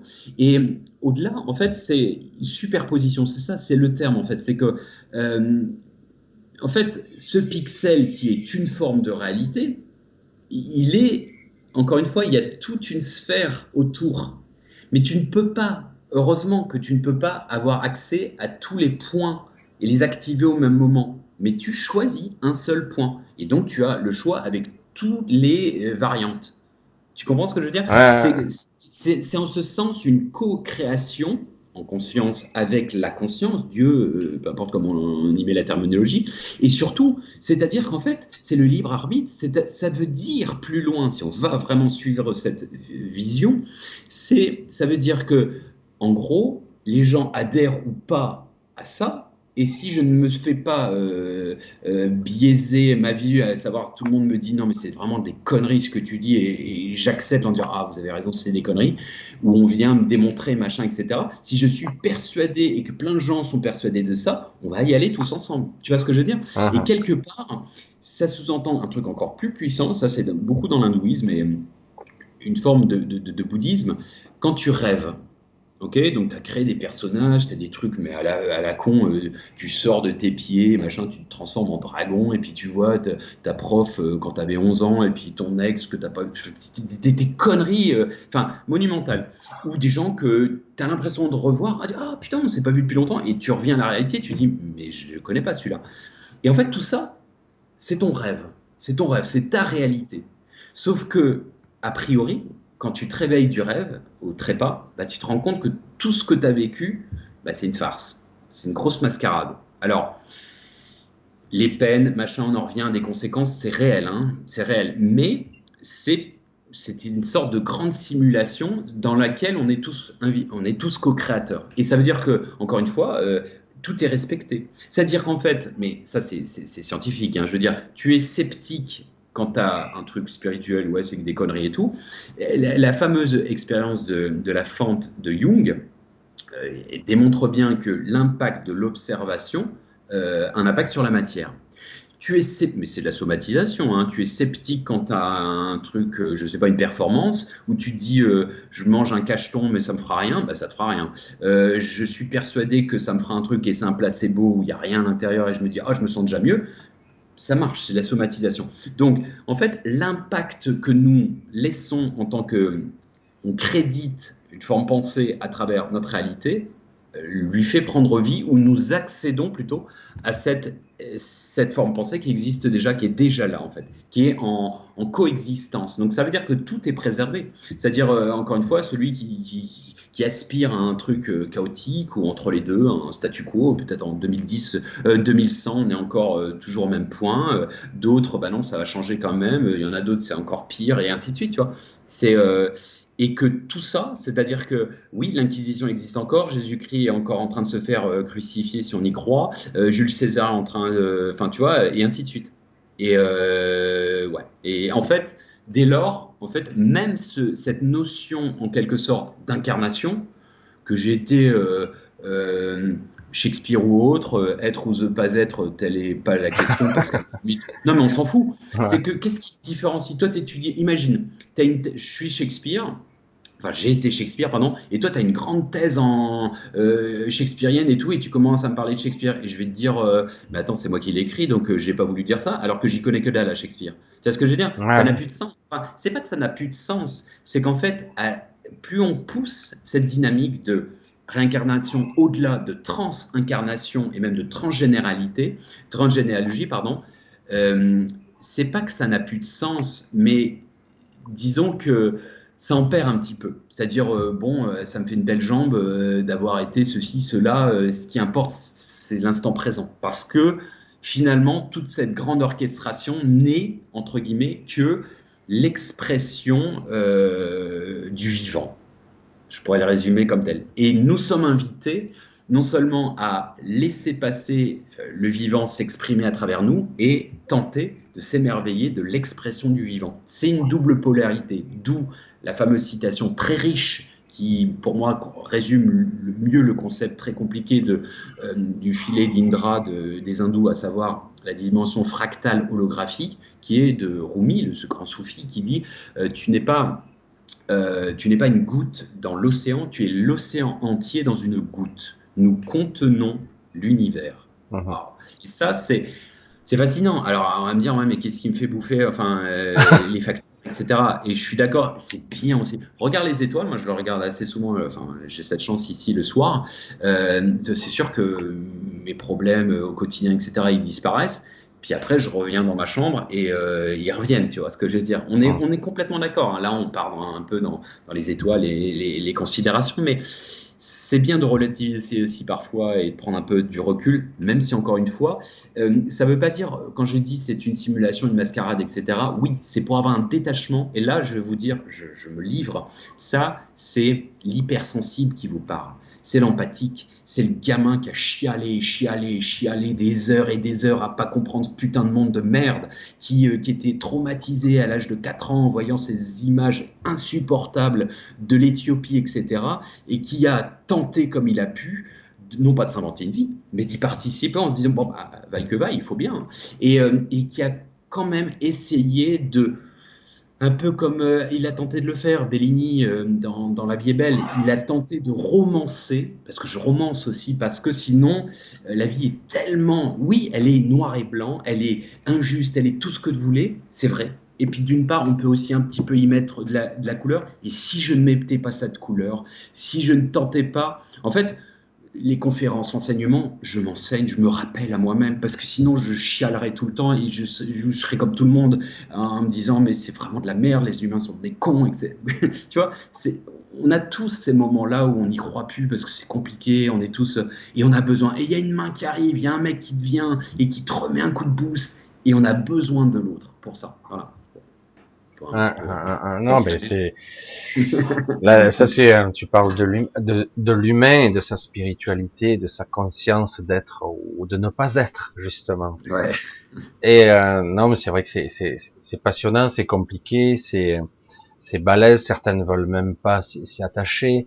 Après, on peut y intégrer les paramètres, oui, mais euh, certains gardent oui, ici, euh, nous sommes dans un gigantesque jeu vidéo extraordinaire où tous les scénarios sont sur la table, tous les champs possibles, et euh, j'ai tout. Super, je peux choisir, mais en fait, on s'aperçoit que quelque part, euh, je suis pas vraiment ici. Si j'ai cette vision, j'ai pas vraiment cette liberté de, de choisir. J'ai que bah. l'illusion du choix, en fait on a l'illusion des choix et on en revient toujours à cette notion euh, ce, que, ce que tu crois profondément. C'est pas euh, c'est ce que ton inconscient croit. Et euh, c'est pour ça que c'est ton tatouage. Tu peux le nettoyer des heures et des heures. Si tu as une espèce de vieux tatouage de tolard, ça restera sur ton bras, sauf si tu fais une opération. Pour se faire, faut, faut en fait, faut reparamétrer, faut reprogrammer. D'où dans tout schéma d'éveil, développement personnel, si on est plus dans un, un côté terre à terre la préparation, la discipline et l'état d'esprit, l'état d'esprit euh, prime à tout. Si tu, tu, tu dis, euh, euh, enfin, euh, t'y crois pas, bah, ça marchera pas. celui qui dit non mais c'est conneries, l'éveil, machin, il y a rien d'autre et tout, mais le mec, en fait, l'univers va, va, va, va, concéder à lui donner bonne raison. Je vais te donner un exemple, une analogie, parce qu'en fait, le, le système informatique et notamment la technologie est très proche une forme de réalité, le cloud, etc., euh, l'inconscient collectif. Euh, les algorithmes, les algorithmes ont cette vertu et aussi ce défaut de t'entretenir dans une pensée. Je, je sais pas, je suis, euh, je suis raciste. Et eh ben, je vais chercher des trucs sur le racisme et on va m'orienter toujours ou conspirationniste ou au contraire, je suis, je veux que des théories qui démontent la spiritualité. Ok? Eh ben, je vais en regarder un on va me suggérer d'autres vidéos et ainsi de suite. Et au fur et à mesure, qu'est-ce qui va se créer? Il va se créer une polarisation, c'est-à-dire qu'en fait, je vais avoir que de manière alimentaire, on va me donner que des trucs qui me disent c'est grave de la connerie, la spiritualité, les EMI, c'est un délire du cerveau, c'est une activation neurologique, etc. Et je vais me dire ah ben finalement c'est des conneries. Et puis plus je vais le faire et plus je vais me dire ah tiens lui il a dit ceci et, tout le monde se, renvoie la balle. Donc tu vois, en fait c'est d'où le danger aussi de l'algorithme, c'est que c'est pour ça qu'on assiste à une segmentation de l'humanité à niveau plein, racial, euh, religieux, euh, euh, même ce qui s'est passé les, les, élections américaines, le, Black Matter, toutes ces choses-là, c'est en quelque sorte une forme, c'est les algorithmes qui entretiennent ça. C'est-à-dire qu'on aura de moins en moins des débats, euh, on va dire, euh, d'échanges, de, d'opinions posées. Oh bah, Michel, on n'est pas d'accord, c'est pas grave. Allez, on voit un canon parce qu'on s'en fout. Non, on sera plus dans un truc. Euh, t'es vraiment un gros con, Michel. voilà, tu vois ce que je veux dire? Mais malheureusement, extrême. Hein. Mais ça, risque d'être de plus en plus segmentant, d'où D'où vraiment, ça c'est primordial, savoir se préserver, se préserver. Rumi disait très sagement, la connaissance c'est de savoir ce qui, euh, ce qui doit être ignoré, on n'a pas vocation à connaître toutes les news, les mainstream, etc. Euh, du même ordre que la conspiration n'a pas, pas vocation à ne passer son temps que là-dessus, parce qu'il y a du vrai, il y a du faux. Hein, il y a des trolls, il y a du vrai, il y a du vrai aussi. Mais voilà. Et si tu es sans arrêt en boucle à regarder BFM, bah, tu as une bad, c'est logique. Si tu es sans arrêt dans la conspiration, tu tires une balle et tu dis l'humanité c'est de la merde, et ainsi de suite. Donc se préserver, ça ne veut pas dire je ferme la télé, j'en ai rien à foutre du monde. Non, c'est être dans l'action, c'est se préserver. Regarde, je, suis je viens de me faire larguer et virer, et je me fais la liste de Schindler et je, et je lis Anne Frank. Ouais, super. puis je me mets un brassin tant qu'on y est, histoire de bien me finir, tu vois. Mais là, tu cherches le fusil, ouais. Soit tu dis non non mais je vais toucher le fond comme ça, bam, une bonne impulsion. Mais c'est souvent le cas. Tu as, tu as peut-être remarqué quelqu'un qui est dans le justement dans la névrose. Ben là, tu vas creuser, hein. tu, tu vas creuser profond. Je suis une merde. Oui, mais si c'est pour toucher le fond, pour avoir de l'impulsion, c'est bien. Si c'est ponctuel, genre deux jours, allez, on y va, on se met vraiment les trucs, on ferme les volets comme ça, on est au top de son. mais vraiment, tu, veux vraiment le full package, euh, all inclusive, euh, d'accord. Mais à un moment, euh, si tu te complais là-dedans, ok, il y a un moment, tu peux aussi rebondir en disant bon, c'est bon, j'en ai, j'ai fini. Ok, je vois les choses différemment, on va se refaire, j'appelle les copains, ils vont m'aider, les thérapeutes, j'en sais rien, machin, tu te refais une vie, quoi.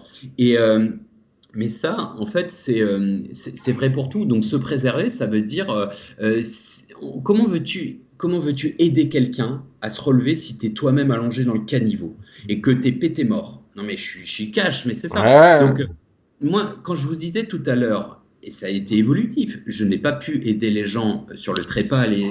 parce que j'étais pas préparé. À 20 ans, 25 ans, 30 ans, je suis encore trop émotionnellement, euh, à dire, enfin, c'est pas faible, hein, c'est pas le terme. C'est je suis pas prêt, tout simplement. Je suis pas prêt. Comme aujourd'hui, je ne suis pas encore prêt à certaines choses. Euh, à 50 ans, je serai plus. Je vais te dire, j'ai une faiblesse. Ça me fait du mal. Ça me fait toujours mal au cœur quand on me défonce la gueule comme ça euh, euh, sur Internet. Tu es là, tu as donné tout ton cœur, 24 heures de vidéo et tout, d'audio, et on arrive, une petite phrase assassine, t'écris comme un cochon. Ou je l'ai déjà eu. Hein. Et oui, ça me fait mal au cœur. Et il y a des gens, et j'aspire à 50 ans, dans à peine 10 ans, que je serai hermétique en me disant il a un problème, ou il aime pas aimer, ça existe, mais ça me fait mal, ouais, ça me fait profondément mal et chier, quoi, tu vois. Et, euh, et bon, et j'aspire à une forme de sagesse à, travers ça, donc on évolue tous. Et ce que je veux dire par là, ce qui est important, c'est savoir se connaître, fait partie de ça. Ça sert, euh, entre guillemets, autant se préserver, ça veut pas dire être bisounours, mais si tu es dans un mimétisme, parce que c'est ça le danger en fait de, comment dire de, cette paupérisation et de cette polarisation de la société qui est en, en, vase clos, à savoir la sinistrose est entretenue par la sinistrose. Euh, si en fait tu es que dans un univers où les gens sont toujours négatifs et la situation est difficile, hein, qu'on se dise pas Bali le mec il est il n'y a pas d'aide sociale ici. Hein. C'est une misère sans précédent. Hein. Ah, ah, ah. Euh, il y a 70% des gens qui sont liés au tourisme. Ça fait un an que l'aéroport est fermé. Donc, t'imagines un peu la cata. Donc, euh, il n'y a pas de. On compare. Euh, ah, moi, j'ai perdu mon père. Moi, j'ai. On compare pas la misère. on, est juste dans ce truc. Tout le monde on est tous, il y en a tous des circonstances difficiles en ce moment et dans l'absolu, plus ou moins, chacun. Mais ce qui est important, c'est de se préserver. C'est ça, c'est de savoir, euh, bon bah ok, pas besoin peut-être que je regarde les trucs à la, qui vont me faire mal au ventre, ou je sais pas, des agressions, des trucs, euh, de la délinquance, tous ces trucs-là, des reportages, euh, j'en sais rien, moi, tu vois, des trucs, des gangs, des machins. Est-ce que j'ai besoin de savoir tout ça? Non. Enfin, sauf si tu dis que tu kiffes, mais c'est un peu malsain, quoi. Tandis que si je regarde, je sais pas, un beau truc, j'en sais rien, des mecs qui font des des belles, des belles choses. Malgré la crise, euh, il a entrepris ceci, il fait un truc euh, euh, pour recycler la planète, il est parti dans l'humanitaire. Tu finis comme ça, bah, qu'est-ce que tu as Tu dis, ah putain, finalement, le monde n'est pas si pourri, tu vois.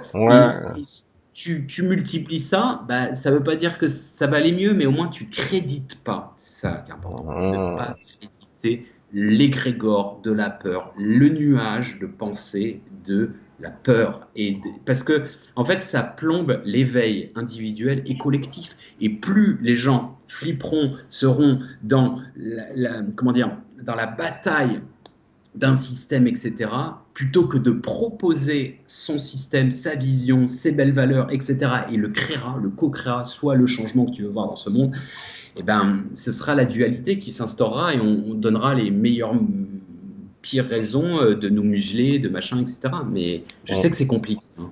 Ah ouais, non, mais c'est très douloureux même. Je, je voulais juste faire revenir un petit peu en arrière, je rembobine un petit peu, juste pour. Euh, c'est intéressant justement. Euh, je suis exposé moi aussi, comme tu le sais. j'ai osé dire des choses très spéciales. Toi, tu tu t'impliques en écrivant, en faisant des choses, en essayant de te dépasser. Tu essaies de de, de témoigner, d'exprimer ou d'apprendre tant bien que mal quelque chose de ta propre expérience, etc., etc. Et de temps en temps, oui, tu as une petite phrase assassine, le petit commentaire en travers là, qui, putain, tu t'es pris dans la gueule. Je dis mais et c'est ça qui est intéressant parce qu'ils sont beaucoup de personnes ne se rendent pas compte ce que c'est de s'exposer. Oui de s'exposer, dire et d'oser dire, écoute, euh, je suis un marginal peut-être selon tes certains concepts, peut-être que j'ai un modèle, forme de pensée qui n'est pas conventionnelle, peut-être que je, c'est vrai, je, je n'ai pas une licence de lettres, etc. Oui, je suis un petit peu dyslexique aussi, je fais des fautes, etc. Euh, je n'ai pas la, la, science infuse, contrairement à certains qui, je l'ai déjà dit, c'est vrai que j'étais dur quand je le disais, maintenant je suis un petit peu plus relatif, mais quand même, certains sont pétris de certitude, ils savent. Je dis, oh là, ok, si hmm. tu sais, alors pas de problème. Je dis, moi, je cherche encore. Je, vais te dire ce que j'exprime, ce que je ressens, je donne des conseils, mais quelque part, la certitude n'est pas de ce monde. Hein. On, a pu voir aujourd'hui, c'est intéressant quand même de l'observer. Il faut en dehors de tout euh, le problème du conflit, des gilets jaunes, de tout ce qui s'est passé depuis deux ans, trois ans bientôt, et euh, ce qui se passe avec le connard Merdus, comme je l'appelais à un moment donné.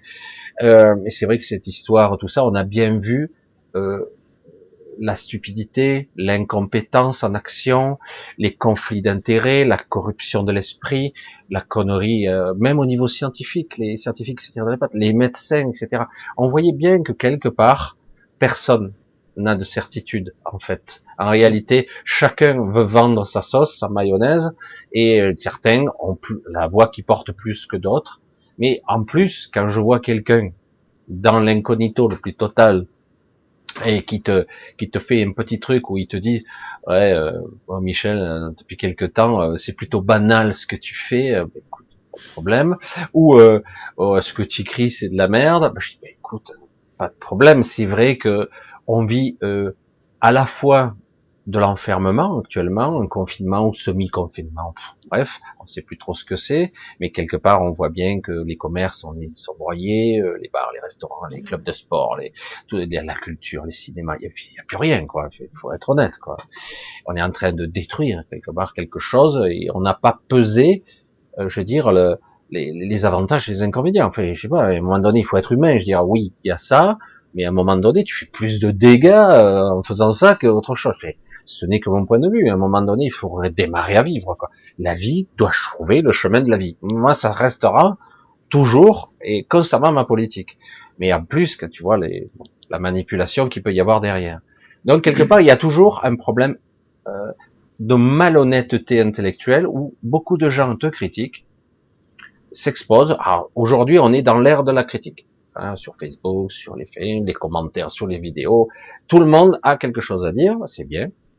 Et euh, mais le problème, c'est que ces gens-là, tu les verras jamais s'exposer, dire voilà, ben, écoute, je t'invite, tu t'exposes et on verra comment tu réagiras quand on te traite de con ou, ou d'autre chose. Tu vas voir un petit peu l'effet que ça fait.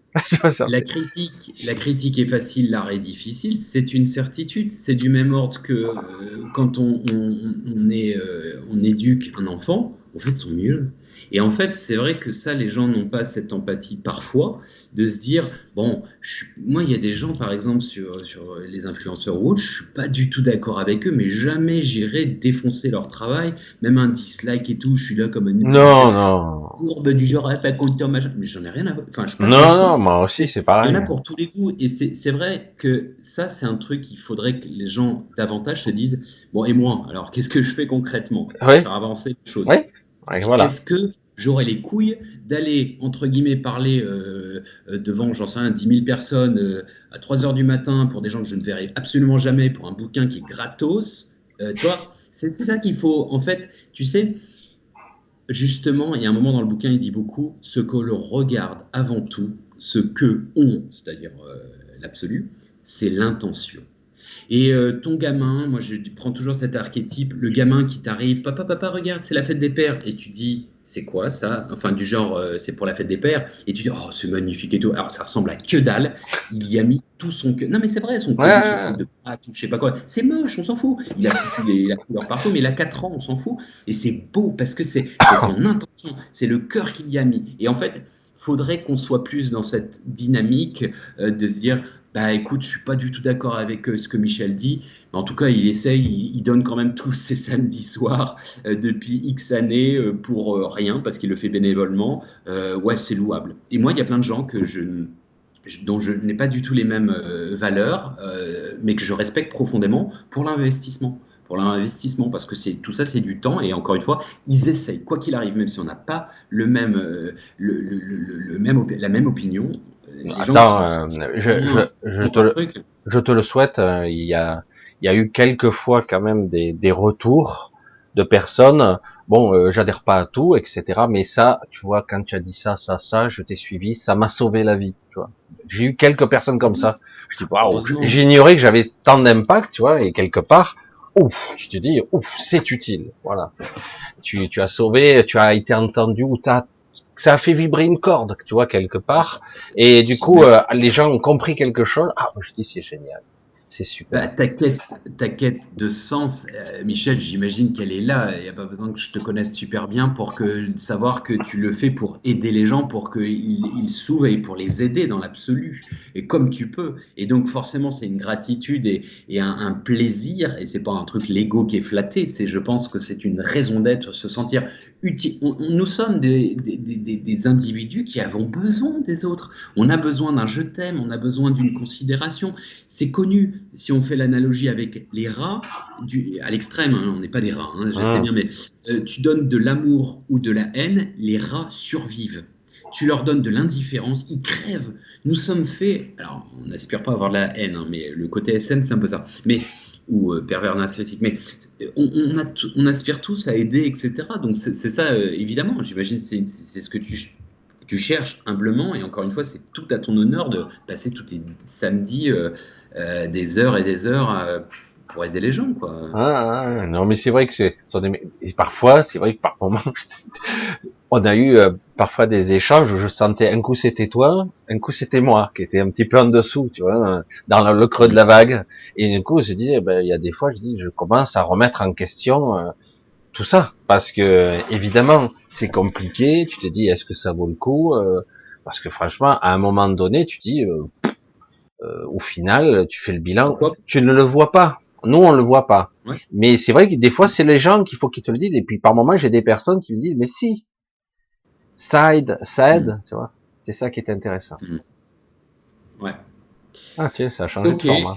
Ça a changé de format. On a déjà trois heures. Qu'est-ce qu'on fait? On reprend une question On s'arrête là ou bien on diffère et on refait? Parce qu'on pourrait refaire euh, trois heures de plus. Hein. Le sujet est tellement vaste que non, c'est juste je, je crains que c'est après quand on remet la diffusion euh, trois heures. Ouh, les gens. Oui, oui, oui, c'est vrai que c'est le cas. C'est la, fameuse qu'on a sur Dieu qui fait 5 heures 12 minutes. Euh, on me l'a beaucoup dit. On m'a dit beaucoup. ah putain, mais c'est quoi ça Discuter pendant 5 heures sur ce sujet. Donc c'est vrai que si on l'avait fragmenté, à la limite, elle était plus digeste. Ouais, les gens, ils, eux de, de, l'avoir en plusieurs, euh, en trois fois sans frais. non, mais c'est vrai. Non, mais au cas où, ouais, on pourra se, se refrapper ça éventuellement. Mais c'est vrai qu'il y a des questions euh, qui, sont parfois. Euh, après, quelque part, il y a des opinions et des façons de penser. Allez, on se fait une dernière question. On essaye. Allez, on va clôturer. On, on, va se donner allez 20 minutes, allez 20 grand maximum, allez comme ça, comme on, le sent. Voilà. Une dernière, parce que c'est vrai que celle-là, j'ai l'impression qu'elle, parce que il y a Diane qui nous dit le temps que met l'âme à sortir du corps. Alors, elle le dit à sa façon, on va l'interpréter. Hein. Euh, à sortir du corps ne correspond-il pas au temps de la veillée durant laquelle les anciens accompagnaient leur mort Alors, c'est une très bonne question. Les fameux trois jours voilà. ont cette vocation. Les deux ans de deuil ont cette vocation. C'est-à-dire que les deux ans de deuil, c'est un peu comme euh, euh, votre gamin, vous aspirez pas à ce qu'il reste Tanguy à 40 ans à la maison, sinon c'est qu'il y a peut-être un problème. Euh, il y a un moment, l'âme n'a pas vocation à rester défunt toute sa vie, il faut, enfin toute sa vie, entre guillemets, toute sa mort. Il, faut, il, est sage qu'elle qu'elle elle va qu'à quelque chose d'autre. C'est d'ailleurs ce qui se passe dans l'ouvrage. Et les trois jours, en effet. Alors c'est pour ça que dans la matérialisation, certains catholiques, musulmans, etc., ont cette tendance à avoir eu des pleureuses dans le passé. Ah. entre guillemets, que... mais, mais ce moment est crucial. C'est-à-dire que pour ceux qui ont un deuil, c'est important de rassurer, de parler aux défunts. C'est-à-dire, euh, bon, euh, papa, euh, bon, j'espère que ça se passe bien et tout, tu sais, tu vas nous manquer, etc. Enfin, de, parler, en fait, de, dire les choses, ou d'écrire, j'en sais rien, mais oui, c'est primordial parce que pour ceux qui ne sont pas prêts, notamment, ça fait, c'est un choc, c'est évident, de dire, oh, merde, putain, j'ai rien préparé, je savais pas que, tu vois, quand c'est brutal ou quand, oui, ces trois jours ont vocation et c'est pour ça que ces trois jours reviennent systématiquement dans tout phénomène, de, par exemple, quand on parle alors bon, c'est un peu euh, physique, mais euh, les fameux trois jours et trois nuits d'obscurité par rapport au, shift. On en a parlé ah. pendant. Tiens, il y a une histoire avec Jésus. Euh, il est parti trois jours en enfer. Oui. Avant d'ascensionner, avant de remonter.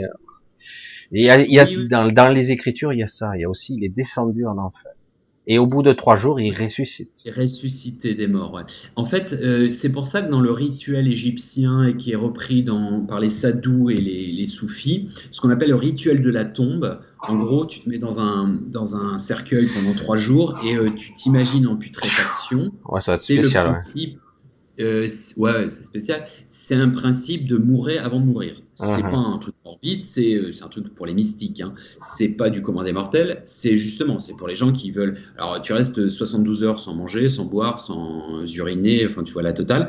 Et euh, tu es dans le noir profond et tu visualises que les vers te bouffent, etc. Alors, Super. C'est extrême, c'est extrême. Non, non, mais c'est c'est trois jours, trois nuits, 72 heures pour cette, euh, cette dimension. Donc c'est une très bonne remarque et, oui, a priori après, euh, euh, voilà, ah. selon les différentes croyances, la plupart, il y en a peut-être qu'on va trouver. Mais quelque part, j'ai j'ai senti un petit peu comme allusion, tu me diras si j'ai bien perçu aussi, c'est beaucoup plus pour les vivants que pour le mort, non?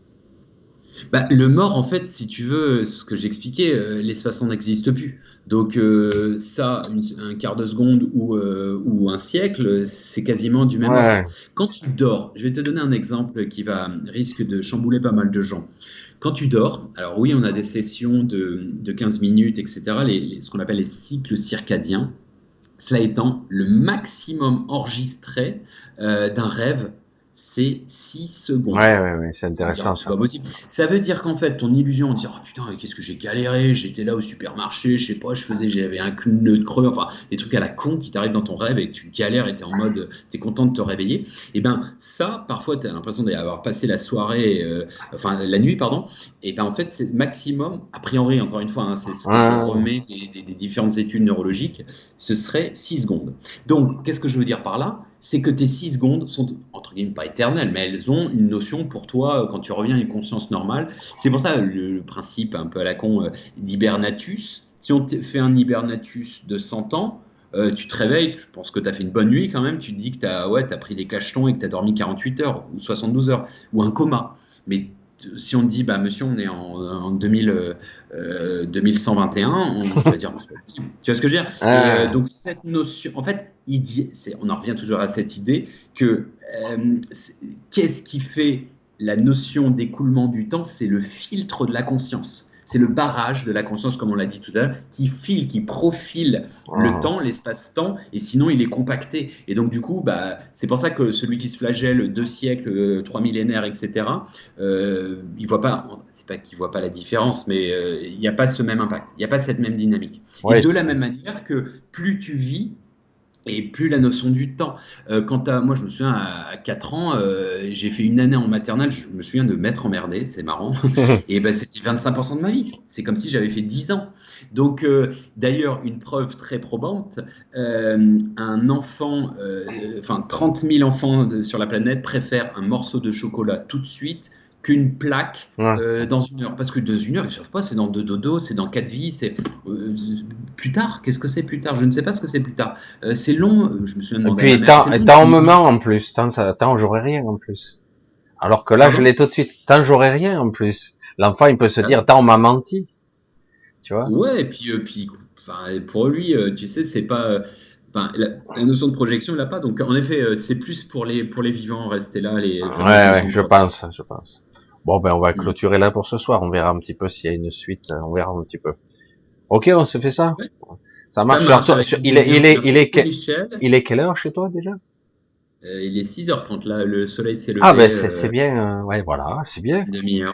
Voilà, ben t'as passé la nuit avec nous. Merci à tout le monde pour votre attention et puis ben je vous souhaite plein de belles choses et encore une fois ben, par rapport à ce sujet, euh, si vous êtes confronté, j'espère euh, ben, de tout cœur un soutien et puis au-delà d'être plus en paix avec ce concept parce que sans vouloir il y a un truc après, et c'est vrai que ça, ça, apaise quand même de le savoir. C'est quelque chose qui, pour moi, est existentiel quelque part, pour être encore plus dans cette existence. Parce que la vie, mine de rien, bah oui, il y a des hauts et il y a des bas, mais c'est comme, euh, c'est comme un film. Hein. Si c'était euh, neutre et plat, c'est-à-dire euh, je t'aime, je t'aime, je t'aime, je t'aime, je t'aime, c'est chiant à mourir, bah, il n'y aurait pas de film.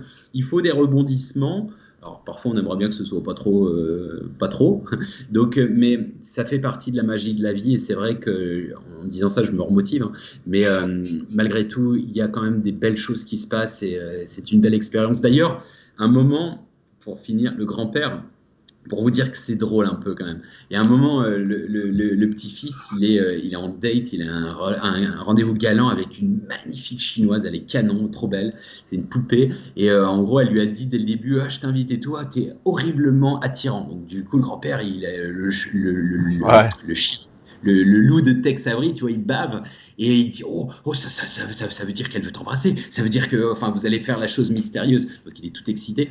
Et à un moment, il lâche pour rigoler, il lui dit Putain, c'est comme si tu étais euh, devant un penalty et il n'y a pas de gardien. Si tu marques pas, là, c'est nul. Et il dit, euh, et, et, à un moment, il dit euh, Ah, mais pour rigoler, c'est ça l'enfer. C'est de se dire que on a une délicieuse personne et on pourra plus jamais toucher, etc. Et c'est drôle parce qu'évidemment, euh, on peut se dire que si je le refais plus terre à terre, la vie c'est une expérience, c'est des sensations, c'est euh, des joies, c'est des peurs. Et tout ça, c'est expérimental. Et quand on le perd, c'est vrai que c'est euh, même, on aimerait bien pleurer de temps en temps, peut-être. C'est euh, et c'est pour ça quelque part que nous sommes des muses. Je suis en train d'écrire un ouvrage qui s'appelle L'amusement. C'est un intercesseur justement qui explique justement que les, les, esprits se jouent de nous comme des marionnettes parce mhm. que, comme dans le tantrisme, ils ont besoin de recouvrer certaines sensations, le sexe, euh, la violence, etc. Et c'est pour ça qu'on est des sortes de muses. Donc tout ça pour dire euh, la vie quand même une, belle aventure et euh, l'hommage de, rendre aux vivants, c'est bah, tenter de, l'exprimer comme on peut. Voilà. Ouais. c'est une belle synthèse.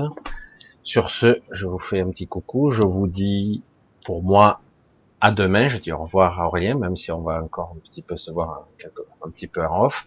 Et euh, je vous dis à demain soir, si vous le voulez bien. À bientôt tout le monde. Bisous à tous, à bientôt. Au revoir, bisous. Bisous.